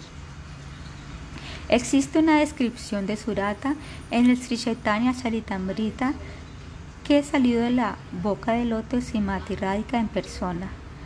Pahilehi Raganayane Vela, Anuninda Badala Avidanagila, Nasoramana Nahamaramani, Dunhumana Manobuba Pashala Jani, Chaitanya Charitamrita Madhya Lila 894. Alas. Antes de que nos encontráramos existía un apego inicial entre nosotros, el cual fue creado por el intercambio de nuestras miradas. De esta manera se desarrolló el apego. Ese apego ha crecido gradualmente y no tiene límite. Ahora ese apego se ha vuelto una secuencia natural entre nosotros. No se debe debido a Krishna el disfrutador, ni tampoco a mí, pues yo soy la disfrutada. No, no es así. Este apego fue hecho posible mediante el encuentro mutuo. Este intercambio mutuo de atracción se conoce como Manobhava o la mente del Cupido Krishna y mi mente se han mezclado Ahora, durante este momento de separación, es muy difícil explicar estos asuntos amorosos. Mi querida amiga, aunque Krishna pueda que se haya olvidado de todas estas cosas, tú puedes comprender y llevarle este mensaje a él. Pero durante nuestro primer encuentro no había ningún mensajero entre nosotros, ni tampoco le pedí a nadie que lo viera. De hecho, las cinco flechas de Cupido fueron nuestro medio. Ahora, durante esta separación, esa atracción ha aumentado el estado estático de cada uno. Mi querida amiga, por favor, actúa como una mensajera de mi parte, debido a que si alguien está enamorado de una persona hermosa, esta es la consecuencia. Si Krishna es Rasika Shekara, aquel que no se puede sobrepasar en disfrutar el raza amoroso trascendental. Y si Radhika es Mahabhava Swarupini, la personificación del Mahabhava, o el desarrollo más elevado de la emoción pura trascendental. Este verso se refiere al encuentro de Rasika Shekara Krishna y Mahabhava Svarupini Siradika, en el cual se unen para convertirse en uno en todo aspecto, corazón, cuerpo y alma. Su unión de esta manera se llama Sambonga Lila. Las gopis dicen, con tus ojos tú creas la inspiración dentro de nosotros por el surata y entonces tú te encuentras con nosotras. Nata significa Señor, así que la comprensión general de Surata Nata es el Señor de Surata, pero Nata también significa implorar. Cuando se explica en conexión con la palabra Suratanata, la palabra Drisa se convierte en Drusaiva Suratanata, aquel que implora Nata, por una unión amorosa. Surata con su mirada, Dirsa. Cuando las gopis emplean este término para dirigirse a Krishna, lo que quieren decir ellas es, con tu mirada de soslayo, tú nos estás implorando Surata, y al hacerlo, tú transmitiste el mismo deseo por Surata a nuestros corazones y nos enloquecimos. En ese estado fuimos de privadas, perdón, fuimos privadas de cualquier habilidad para discriminar entre lo que es bueno y lo que es malo, lo que es adecuado y lo que no. Nosotros ya estamos listas para darte cualquier cosa que imploraras de nosotros. Si la Vishwanatha Chakravati Thakura describe este Surata Lila pristino en Surata Katambrita y también en el Sri Sankalpa Kalpadruma, los cuales comienzan con el siguiente dos versos. Vrindavaneshwari वजगुण रूपलीला सौभाग्य केली करुणा जलधिरधिः दासी भवानिषु कनिषि सदसा शुभाया केली करुणा जलधे हृदयि दासी भवानि सुखानि सरसकन्तं त्वम् अलिभि परिवृतम् इदम् इव सयसे सङ्कल्पकल्पद्रुम उनु दियोसा ओ Diosa, de Brindavana Sirrada, océano de la juventud, la virtud, la belleza, los pasatiempos amorosos, la buena fortuna, el amor romántico y la compasión. Por favor, escúchame, pues hay algo que deseo decirte. Yo deseo convertirme en tu dasi para servirte y para ponerte contenta cuando estés con tu amado Sri Krishna rodeado por tus sakis y manjaris. Yo te imploro esto a ti. Sringarayani Bhavatim Abhisarayani Vikshai Vikantavadanam Priyartayatim Dvirtamachalana Harsi Sandihi Manuyani Samprapaya Tarayana Sudam Vishta Bhavani. Sankalpa Kalpadruma 2 En este segundo verso, Sila Vishwanatha Chakravati Thakura describe el encuentro de Simati Raika y de Sri Krishna. Aunque Radhika se fue al bosque únicamente para encontrarse con Krishna, tan pronto cuando ella lo vio, de inmediato ella se devolvió y empezó a regresar al hogar. Con un anhelo de servirla a ella, Sila Vishwanatha Chakravati Thakura ora. Yo tomaré tus vestimentas y a la fuerza te llevaré a donde Krishna, el océano de Surata, y él te ocupará en tu hermoso Surata Lila. Nata significa tanto amo como mendigante. Y también tiene un tercer significado, es decir, el dador de grandes calamidades y desdichas. Krishna había comunicado con su mirada, yo puedo cumplir tus deseos por el Surata y yo también deseo de ti el Surata. Las gopis ahora dicen, tú prendiste nuestro deseo por el encuentro especial y por eso es que nos hemos enloquecido. Entonces, en medio de nuestro Surata Lila, de repente desapareciste. Se puede dar un ejemplo acerca de la decepción que siente un hambriento cuando él está a punto de tomar una comida y un mico viene y se la come y se la arrebata de su plato. Similarmente, las gopis dicen que, desprovistas de su sabiduría y sentido de juicio, ellas estaban preparadas para participar en el surata, el cual Krishna había implorado de ellas con miradas de soslayos. Entonces, tan solo en un momento, él desapareció. Las gopis concluyeron que la culpa no era el mismísimo Krishna, sino de sus hermosos ojos. ¿De dónde obtuvieron sus ojos esa belleza? Las gopis expresaron su realización de esto con las palabras Sarat Udasaye. Sila Vishvanatha Chakravati Thakura ha explicado que, en su propia manera, las gopis comparan los ojos de Krishna con los hermosos pétalos de la flor de lota. Sharat significa estación de otoño, la estación en la cual sucedió el pasatiempo. Ud significa agua y Asaye significa reservorio de agua. Tal como un estanque, un lago, el río o el océano. En este contexto, Udayase significa lago. Durante el Sharat, la mejor de las estaciones, el agua de los lagos es limpia y pura. La palabra sado en este verso significa puro, sagrado y que posee todas las clases de virtudes. Si un hombre ha tomado nacimiento en una buena familia, una familia de sadhus, generalmente podemos concluir que un hijo o una hija que nazca de esa persona también poseerá una naturaleza piadosa. Las gopis le dicen a Krishna, el hermoso loto que crece en el vasto estanque es fragante, dulce y suave. En la estación del otoño el agua es pura y por lo tanto los lotos que crecen en el agua también son puros.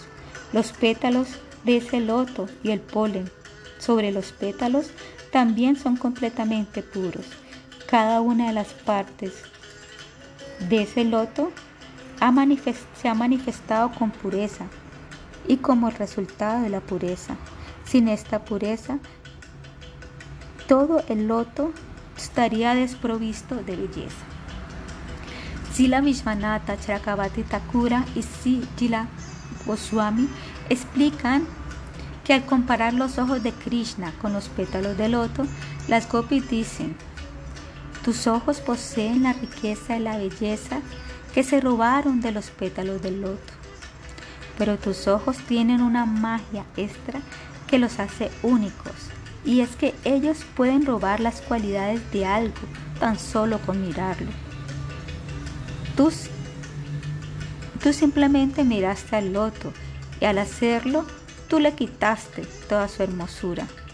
De esta manera tú dejaste el loto reducido en su magnificencia, mientras que la belleza de tus ojos aumentar.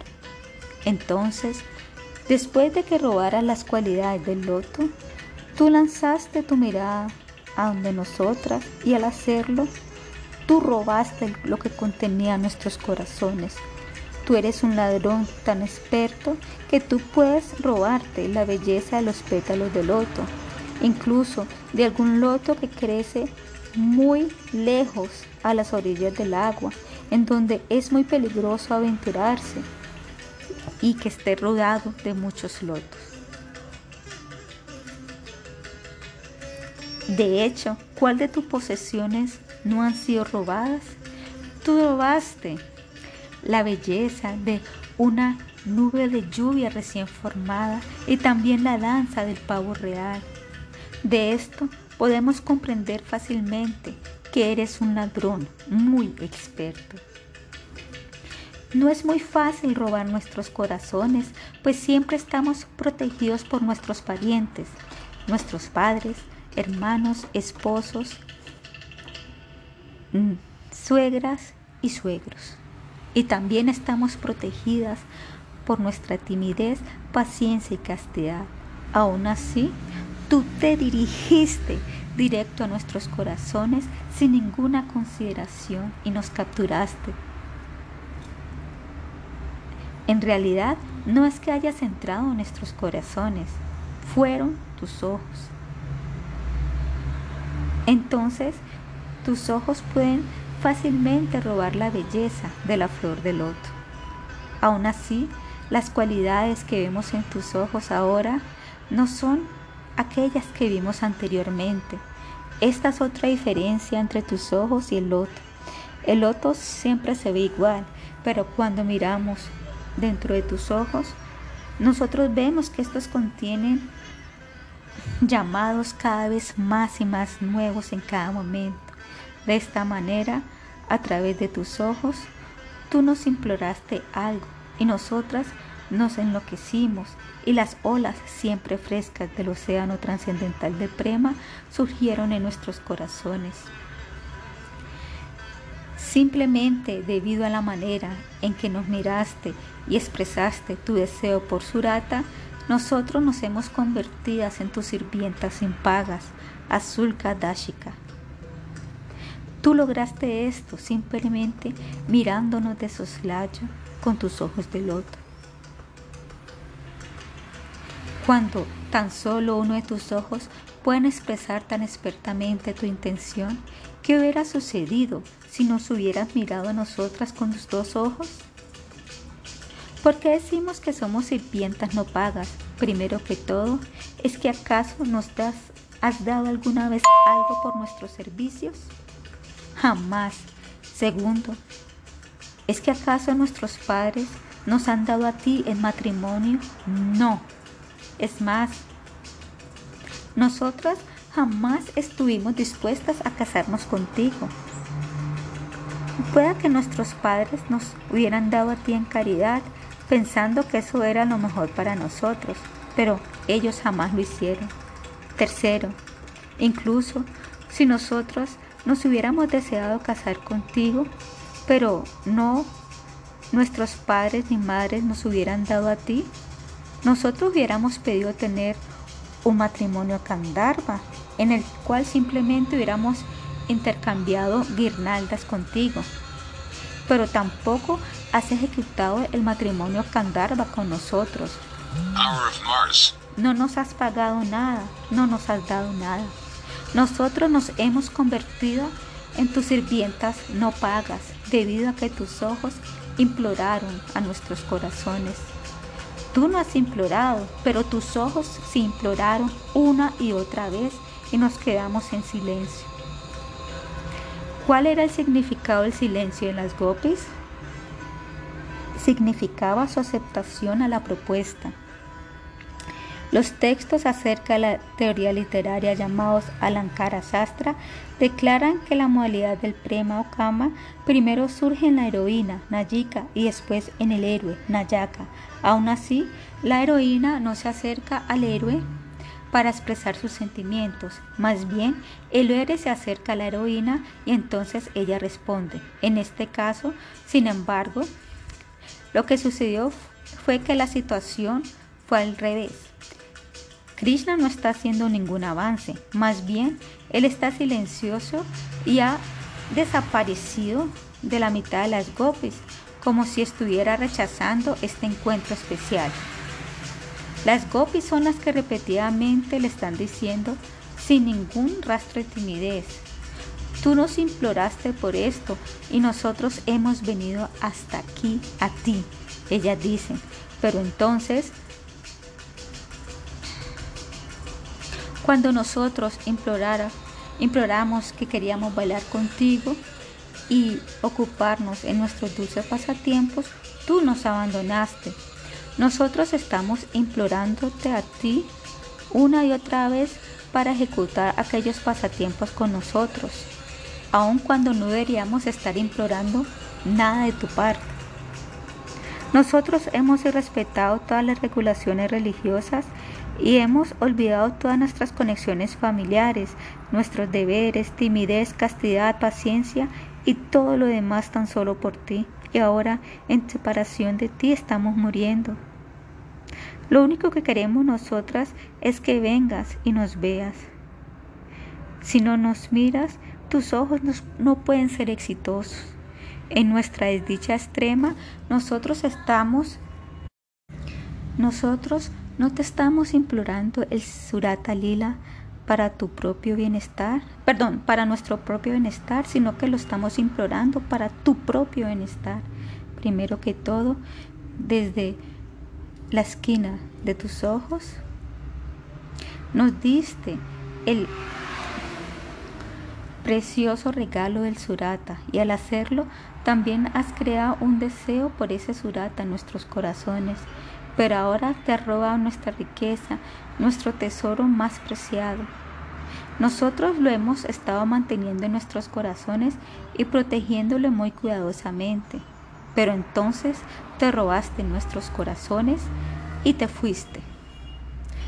Te pedimos que vengas y lances tu mirada sobre nosotras y cuando lo hagas, oramos para que regreses a donde nos regreses todos esos tesoros valiosos que nos has robado de nosotras. La palabra nignato en este verso significa nos estás matando. La copis dice, si tú no nos regresas nuestro tesoro querido, moriremos. Es pecaminoso matar a un hombre, pero incluso es más pecaminoso matar a una mujer. Nosotras las gopis te somos más queridas que lo que es una esposa, un esposo. Así que si nos matas, tú estarás ejecutando el acto más terrible de todos. Es más, sería responsable de matar no solo a una gopi, sino a millones de nosotras. Nosotros deseamos protegerte del sufrimiento que vendría con ese acto pecaminoso. Así que por favor regresa y regrésanos la riqueza del surata que nos has robado. Alguna de esta explicación es de Sila Vishwanatha Chakravati Thakura y su comentario. También existen puntos que no han sido explicados. Y en esos casos, yo he tomado la explicación de Sila Jiva Goswami y su comentario y también de mi corazón. Este asunto será precioso para las personas calificadas y no para todos. 5. Verso 3. Sosteniendo a Govardhana sobre la punta de tu dedo,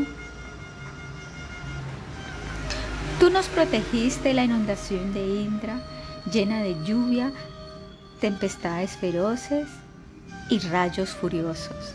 De hecho, no solamente nos protegiste a nosotras, sino que nos llenaste de gran felicidad en ese momento.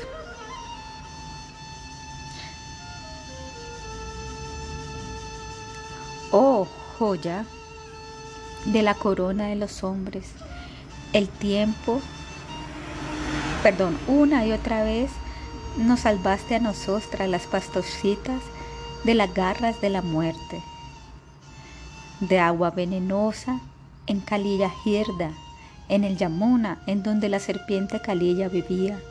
También nos salvaste de la pitona Gasura y de la lluvia y la terrible tormenta de Indra.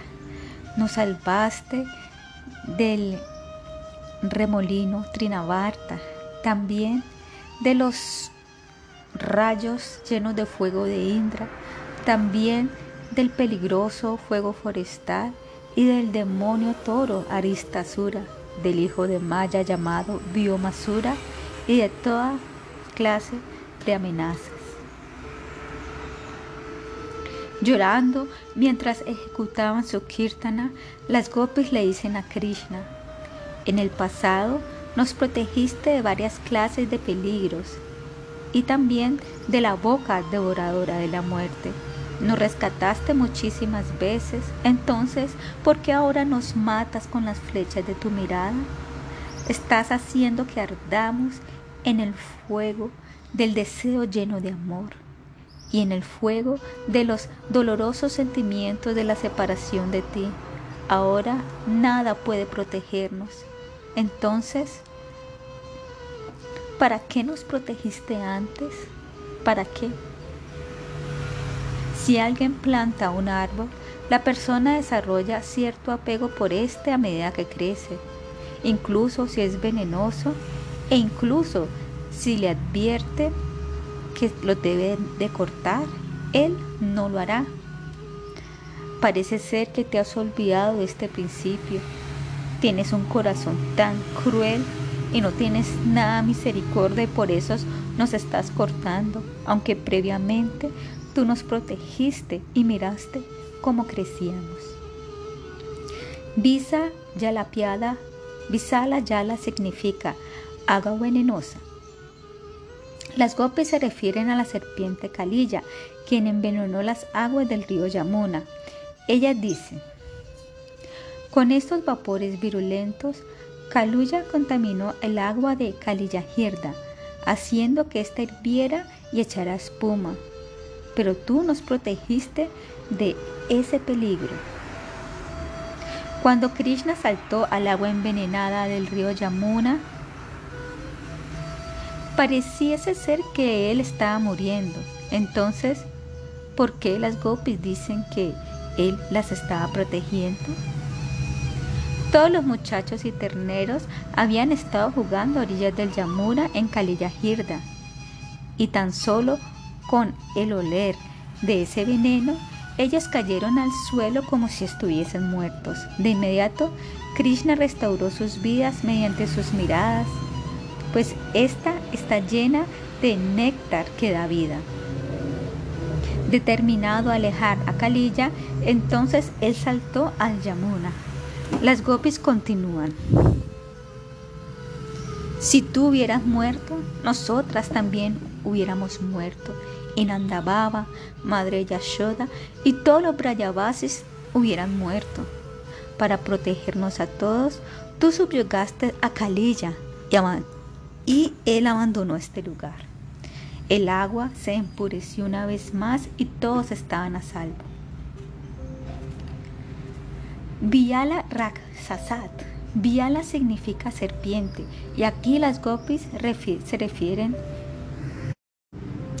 a Agasura, la gran serpiente demonio que se había quedado sobre el camino con su boca abierta esperando a tragarse a Krishna. Los terneros y los pastorcitos estaban corriendo y saltando por aquí y por allá y gradualmente mientras jugaban ellos se acercaron más y más al demonio. ¡Qué cueva tan magnífica! exclamaron cuando vieron la boca abierta de Aga. Se parece a una serpiente. Pero no puede ser, ninguna serpiente podría ser tan gigantesca. Aún así, incluso si se trata de una serpiente, no hay nada malo en entrar. Si trata de tragarnos, entonces Krishna inmediatamente la matará. Y si es una cueva, entonces obviamente no hay ningún daño. Entonces debemos entrar y, darnos cuenta. Krishna estaba mirando desde lo lejos. Amigos, amigos, no entren, gritó, pero nadie lo escuchó y ni siquiera lo miraron. Ellos caminaron a la boca del demonio, quien mantenía su boca abierta mientras estaba sentado y esperaba que entrara Krishna. El día era el cumpleaños de Baladeva, así que él no había ido a pastorear los terneros con Krishna. Su madre Rohini Devi lo había mantenido en el hogar y le había dicho, hoy ejecutaremos ceremonias de purificación, daremos vacas en caridad y nos mantendremos ocupados para la ocasión. Si Krishna Crea situaciones como esta cuando es necesaria la ejecución de los pasatiempos dulces. Si Baladeva hubiera estado con él, él no hubiera podido ejecutar el Brahma Mibhana Lila, su divino pasatiempo de enloquecer a Brahma. El pasatiempo con Agasura fue el preludio de este pasatiempo, el cual sucedió más tarde aquel día. Baladeva no hubiera sido capaz de mantener en secreto ese evento. Ciertamente le hubiera dicho a Madre Yasoda y a Nandababa que Krishna se había expandido a sí mismo en todos los pastorcitos y terneros y entonces toda Braya lo hubiera sabido. Si esto hubiera sucedido, no hubiera podido suceder un millar de intercambios amorosos. Cuando Krishna mató a Agasura, Brahma vio la efulgencia brillante de la aire vital de Agasura salir de la cabeza de Agasura y permanecer suspendida en el cielo.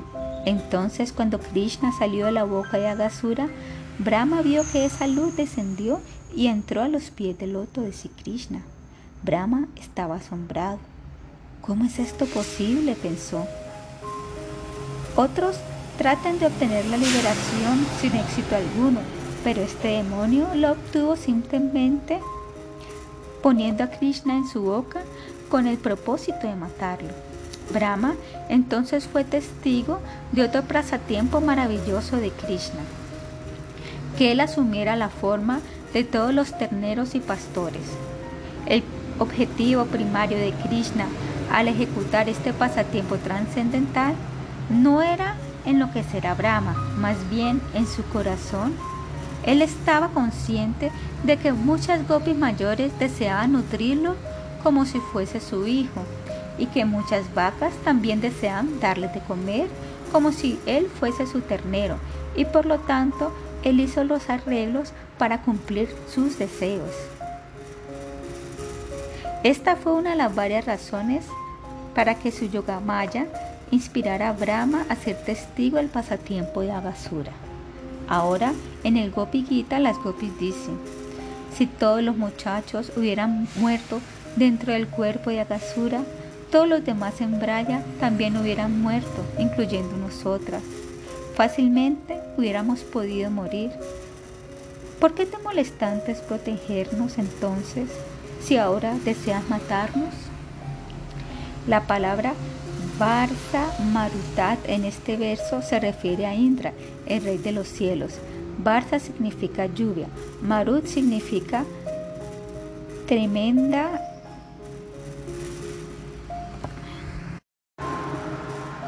tormenta de viento y Vidyut significa rayo.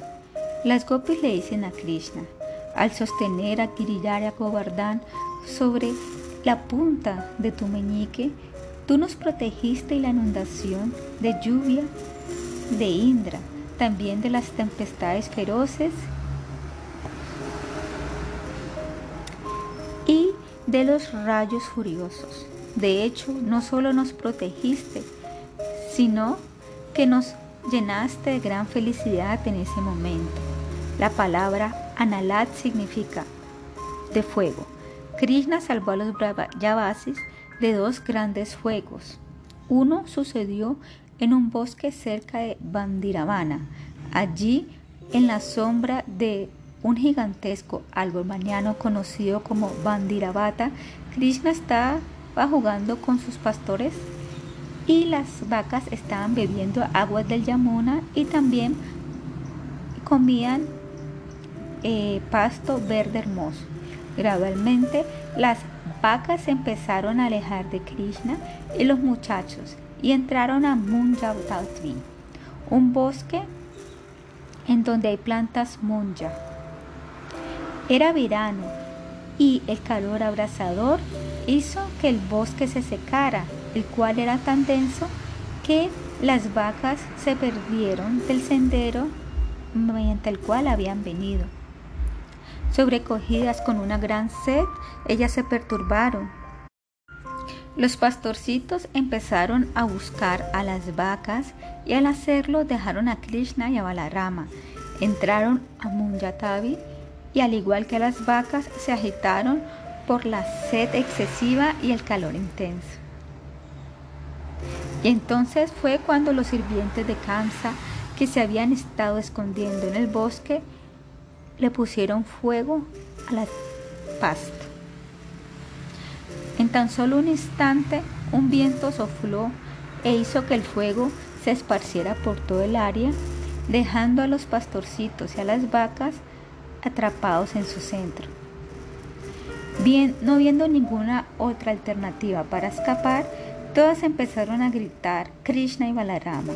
De inmediato, al escuchar su llamado lleno de preocupación, Krishna y Balarama llegaron allí. Por favor, cierren tus ojos tan solo un momento, Krishna les dijo, y en ese momento él se tragó el terrible fuego forestal. Los chicos consideraron por qué Krishna les pidió que cerraran sus ojos. Krishna de seguro conoció un mantra para apagar el fuego, pensaron, y tal vez ese mantra únicamente puede ser recitado en un lugar muy apartado. Si cerramos nuestros ojos, él sentirá que está solo. Había otra razón por la cual Krishna les dijo que cerraran sus ojos. En una ocasión, cuando él aún era un bebé, los muchachos lo habían visto comer tierra y se habían ido a quejar de esto con Madre Yashoda. Así que ahora él pensó, si ellos ven que yo me estoy comiendo el fuego, seguro se irán a quejar nuevamente con mi madre y ella me castigará. Además, si mis amigos ven cómo me trago todo el fuego, ellos pensarán que de seguro me quemaré y la vida vital de ellos partirá. cuando después de un momento los chicos abrieron sus ojos, ellos vieron que ellos estaban con Krishna y Balarama en la sombra refrescante del Bandiravata. Las vacas estaban pacíficamente acostadas muy cerca y estaban mascando. ¿Es que acaso eso fue un sueño? se preguntaron maravillados. Refiriéndose a este fuego forestal, las gopis ahora dicen, tú nos protegiste en esa ocasión. Mediante esas palabras lo que ellas quieren decir es, si todos los pastorcitos hubieran muerto en el fuego, sus padres y madres también hubieran muerto del dolor y nosotras las gopis también hubiéramos muerto. Al proteger a todos en Braya de esta manera, tú también nos protegiste. Con la frase Virsa Mayat Mayat, las gopis mencionan otra ocasión en que Krishna las protegió. Brisa Mayat Mayat se refiere a los dos demonios, Vatatsura y Vyomasura. La palabra Virsa se refiere a Brisa Basura, otro nombre de Aristasura, el gigantesco demonio toro. Y la palabra Atmaya significa hijo. Junto a Brisa, Atmaya se refiere al hijo de Brisa Basura, es decir, el demonio ternero Vatasura. Atmaya también está junto a la palabra Maya, por lo tanto refiriéndose al hijo del demonio Maya llamado Vyomasura, a quien Krishna mató en Kamyavana. Cuando Krishna empezó a llevar a los terneros a pastorear en Brindavana, Patatsura apareció en el medio de ellos.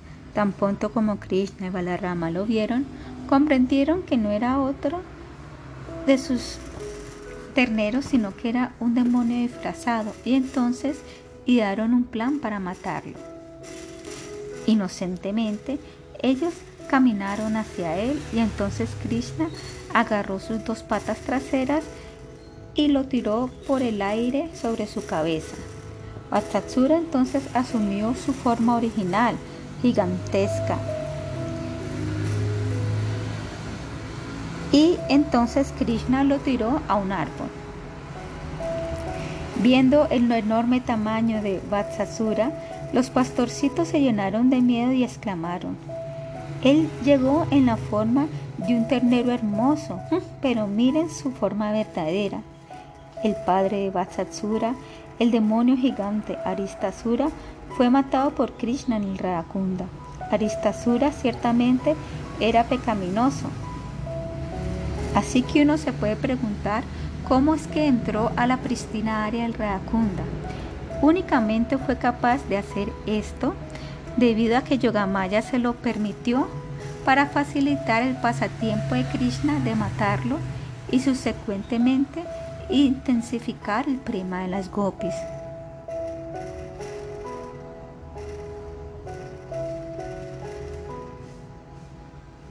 Él había entrado a la aldea de Brindavana cuando Krishna ansiaba ejecutar el rasa. Krishna lo mató y protegió a las gopis y entonces se inició la danza rasa. Krishna también protegió a las gopis del demonio Shankashura, quien trató de secuestrarlas llevándolas con un palo como si fueran cabras. Finalmente, llevando a Simati sobre sus hombros. Uno se puede preguntar cómo es posible que un demonio toque a Simati y la respuesta es que para facilitar los pasatiempos similares a un humano de Krishna, Naralila, Yogamaya hace los arreglos para incidentes milagrosos. En realidad, no fue posible que Shankashuda tocara Simati ya que Krishna puede hacer cualquier cosa, la forma de Shankashuda puede que haya sido una manifestación del mismísimo Krishna, a veces con el propósito de hacer que Radhika corra, corra hacia sus brazos, él pueda que la asuste asumiendo la forma de una serpiente. Él ejecuta limitados pasatiempos como este y de acuerdo a su deseo, Yogamaya hace todos los arreglos necesarios. Si Krishna protegió a sus asociados del demonio caballo Keshi, del demonio carruaje Shakatashura, del demonio Bakashura, del demonio burro de Nukasura y muchos otros. Las gopis continuaron. Rasava Tevayam Rakshite Mujuja. Tú nos has protegido de millares de calamidades y de innumerables formas terroríficas de la muerte. Pero ahora nos estás matando. Si tú deseas matarnos ahora, entonces, ¿por qué nos protegiste en tantas ocasiones? En su Sararta Darsini, que es un comentario, Sila Vishwanatha Chakravati Thakura revela el significado de las palabras de las gopis nosotros nos estamos muriendo debido a los efectos de tus cinco flechas. Hemos venido a ti por protección, pero nos hemos encontrado que tus cinco flechas han aumentado cada vez más nuestro kama, pasión divina y también el ardor de nuestros corazones. Krishna es Kamadeva, el cupido trascendental, él ha encantado a las gopis tirándoles flechas desde sus ojos de loto y también debido a la manera hábil en que toca su flauta, debido a sus hermosos labios, a sus charlas solitarias con ellas y también debido a su amplio pecho. En el Kama Gayatri a él se le dice Pushpavana, aquel que tira flechas de flores que enamoran a las gopis. Este Kamadeva trascendental puede encantar la mente de Kamadeva de este mundo y por lo tanto las gopis se dirigen a él para extinguir el fuego causado por las cinco flechas de Kamadeva. La gopi dice, en la actualidad vemos que tú eres Vivashagati, un traidor de la fe de otro. El significado inherente de la palabra sánscrita Visvasagati es expresada con las siguientes palabras. Yo me dormí con mi cabeza sobre tu regazo, confiando plenamente en ti, en que me vas a proteger. Pero mientras yo dormía, tú cogiste una espada y me mataste. De esta manera, en esta modalidad, las gopis están diciendo, en el pasado nos protegiste muchas veces, así que te hemos confiado a nosotras para que nos protejas. Habiendo abandonado todo lo que tenemos y ofreciéndote a ti nuestra propia existencia, nosotros venimos hasta donde ti, pero ahora nos has traicionado Aun cuando estamos muriendo, tú no nos proteges. Sila Vishwanatha Chakravati Thakura dice que algunos de los pasatiempos de las gopis que se mencionan aquí en realidad suceden después del Rasalila. ¿Cómo esperaríamos que las gopis hablaran de eventos que sucedieron? Perdón, nosotros de seguro esperaríamos que las gopis hablaran de los eventos que sucedieron antes del Rasalila, pero ¿cómo pueden ellas hablar de incidentes del futuro? Sila Chakrabarti Thakura explica que estos eventos futuros eran conocimiento común de las gopis. Ellos ya habían escuchado acerca de esto desde hace mucho tiempo de parte de Purnamasi Devi, Gargaracharya, Baguri Rishi y otros sabios. También de varias personas habían escuchado acerca del horóscopo de Krishna y ahora estaban repitiendo lo que habían escuchado. Sila Jiva Goswami dice que Sila Sukadeva Goswami en su descripción del Purga de las Gopis hasta el Rasalila, Srimad Bhagavatam 10.21.33, se encontraba en un humor rásica. Consecuentemente, él únicamente relató los pasatiempos amorosos y dulces de Sri Krishna. Él no relató los pasatiempos de Krishna en que mataba demonios, los cuales mediante la estimación ordinaria pueden ser considerados crueles o desagradables. Él recordó el Purga Raga de Krishna, el pasatiempo hermoso de Krishna con las esposas de los brahmanas, Yagnapatis, cómo levantó la colina de Govardhan y sus pasatiempos con los pastorcitos y las gopis en el otoño y el verano. Sila lleva Goswami dice Dice esto debido a la modalidad profunda de Sila Sukadeva Goswami y que debido a esto habían ocasiones en que él reorganizaba la cronología de sus narraciones de acuerdo a la modalidad. Consecuentemente, él narró ciertos pasatiempos de Krishna matando demonios después de escribir el Rasalila cuando de hecho sucedieron antes. La explicación dada por Sila Jiva Goswami parece contradecir la Sila Vishwanatha Chakavati Thakura, pero ambas explicaciones están correctas. En diferentes kalpas o milenios, Krishna ejecuta sus pasatiempos en una secuencia diferente. Tal y como fue mencionado anteriormente, las gopis acusan a Krishna de ser un traidor de la fe, Vishvasa Gati de la historia de la India de la antigüedad, ahora relataré una historia para ilustrar el dolor que surgía de, de engañar la fe. El gran rey budista Ashoka de la India construyó una universidad llamada Visva Vidyala en la muy hermosa región llamada Nalanda, muy cerca a Patna. En ese momento, Nalanda Vishva Vidyala era muy famosa. Los estudiantes venían de todas partes del mundo para estudiar el Vedanta y también todas las demás escuelas de filosofía. Uno de los estudiantes era Kumari Lavata, quien desde su niñez había estudiado los Vedas, los Upanishads, los Smritis y otras escrituras. Él también había estudiado el Karma Mimamsa y su filosofía y ahora él deseaba estudiar el budismo para poder derrotarlo.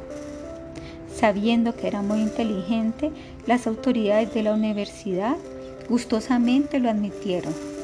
Él estudió allí durante 12 años y en su año final su erudición era muy famosa. Un día, cuando el principal de los budistas estaba enseñando una clase, él recitó un verso de los Vedas y entonces lo explicó de una manera que contradecía el verdadero significado. Él se burló de las ideas de los Vedas diciendo que eran bogus, mentiras. Cuando Kumari Lavata escuchó esto, él empezó a llorar. Él está llorando, comentaron los demás estudiantes. Tal vez él es un Vaishnava o un miembro de otra secta. Como sea, es obvio que no es un budista. El rector de la escuela llamó a Kumaralibata y le preguntó, ¿por qué estás llorando? Tu explicación es contradictoria e inútil. Kumarilabhata dijo, este no es el verdadero significado del verso citado. Por favor, da tu explicación entonces, dijo el profesor. Kumarilabhata explicó el verso maravillosamente, pero cuando terminó, sus estudiantes compañeros le sentían resentimiento y conspiraron para matarlo. Lo cogieron y se lo llevaron a la cima de un edificio muy alto. Ahora te vamos a arrojar, le dijeron. Si tu Dios es verdadero y si los Vedas son verdaderos, estarás protegido. De lo contrario, simplemente morirás. Dijo, estuvo de acuerdo. Están en lo correcto, dijo. Si los Vedas hablan la verdad absoluta y si mi Dios es real, entonces nada de daño vendrá a mí. Entonces lo arrojaron de ese edificio hasta el suelo y entonces corrieron hacia abajo, pues tenían la certeza de que lo iban a encontrar muerto. En vez de eso, ellos vieron cómo él caminó y habló sin tener ninguna clase de heridas, a excepción de un dedo roto. Lo cogieron y le preguntaron si en realidad estuviste protegido plenamente, entonces ¿por qué tu dedo se rompió? Yo cometí el error de decir, sí, mi Dios es real, respondió él. Si yo no hubiera dicho sí, entonces no me hubiera pasado nada. Kumari Lavata entonces pronto predicó de manera tan valiente en contra del budismo que éste fue sacado de la India hasta China y otros varios lugares. Mientras que la filosofía de Chankacharya ayudó a alcanzar esto hasta cierto punto, el verdadero crédito por expulsar al budismo de la India le pertenece a Kumarila Bhatta. A pesar de su logro, Kumarila Bhatta, él se sentía muy triste durante sus días finales, pues él consideraba algo un error muy grave. El rector de la universidad era mi guru, pensó. Al final de su vida, él fue atormentado por el pensamiento de que un discípulo insignificante lo había derrotado y él murió lleno de dolor. Yo soy Vishvasagate. Yo he traicionado a mi guru, el cual me ha enseñado mucho. Él me ayudó a que mi vida fuera exitosa. Él me otorgó el conocimiento,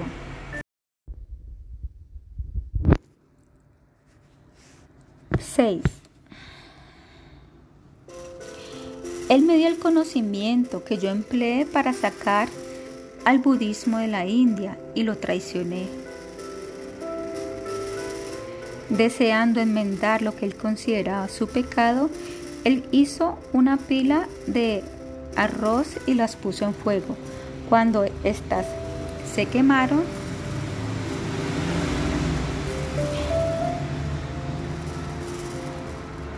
El fuego apaciguó y ellas pareciesen ser que no se estaban quemando. Las llamas únicamente aparecerán si el fuego es abanicado. Kumarilabhata se acostó sobre esa pila y se quemó como si estuviera siendo cocinado lentamente. Aunque estaba en extremo dolor, él permaneció acostado allí. En ese momento, el seguidor de Sri Shankaracharya se acercó y le dijo, yo he venido aquí para implorarte algo. ¿Qué deseas? preguntó Kumarila Bhatta. Yo te imploro para que salgas del fuego y debatas conmigo acerca de la nueva filosofía Advaitavada eh, que fue hecha por Sri Shankaracharya, la cual es tan hermosa. Yo deseo derrotarte debido a que tú eres un Smarta y tú crees en los Vedas. Ahora estoy muriendo. Yo no deseo contaminar mi boca con Advaitavada. respondió Kumari Lavata. Por favor, aléjate. No hablaré acerca de esa filosofía que no es védica, dijo él, mientras su vida se iba. Este es un hecho histórico. No es directamente importante para el Gopigita, pero yo deseaba tomar la oportunidad para relatarlo. Ustedes deben conocer esta historia debido a que les ayudará a comprender cómo la prédica del Vedanta se desarrolló.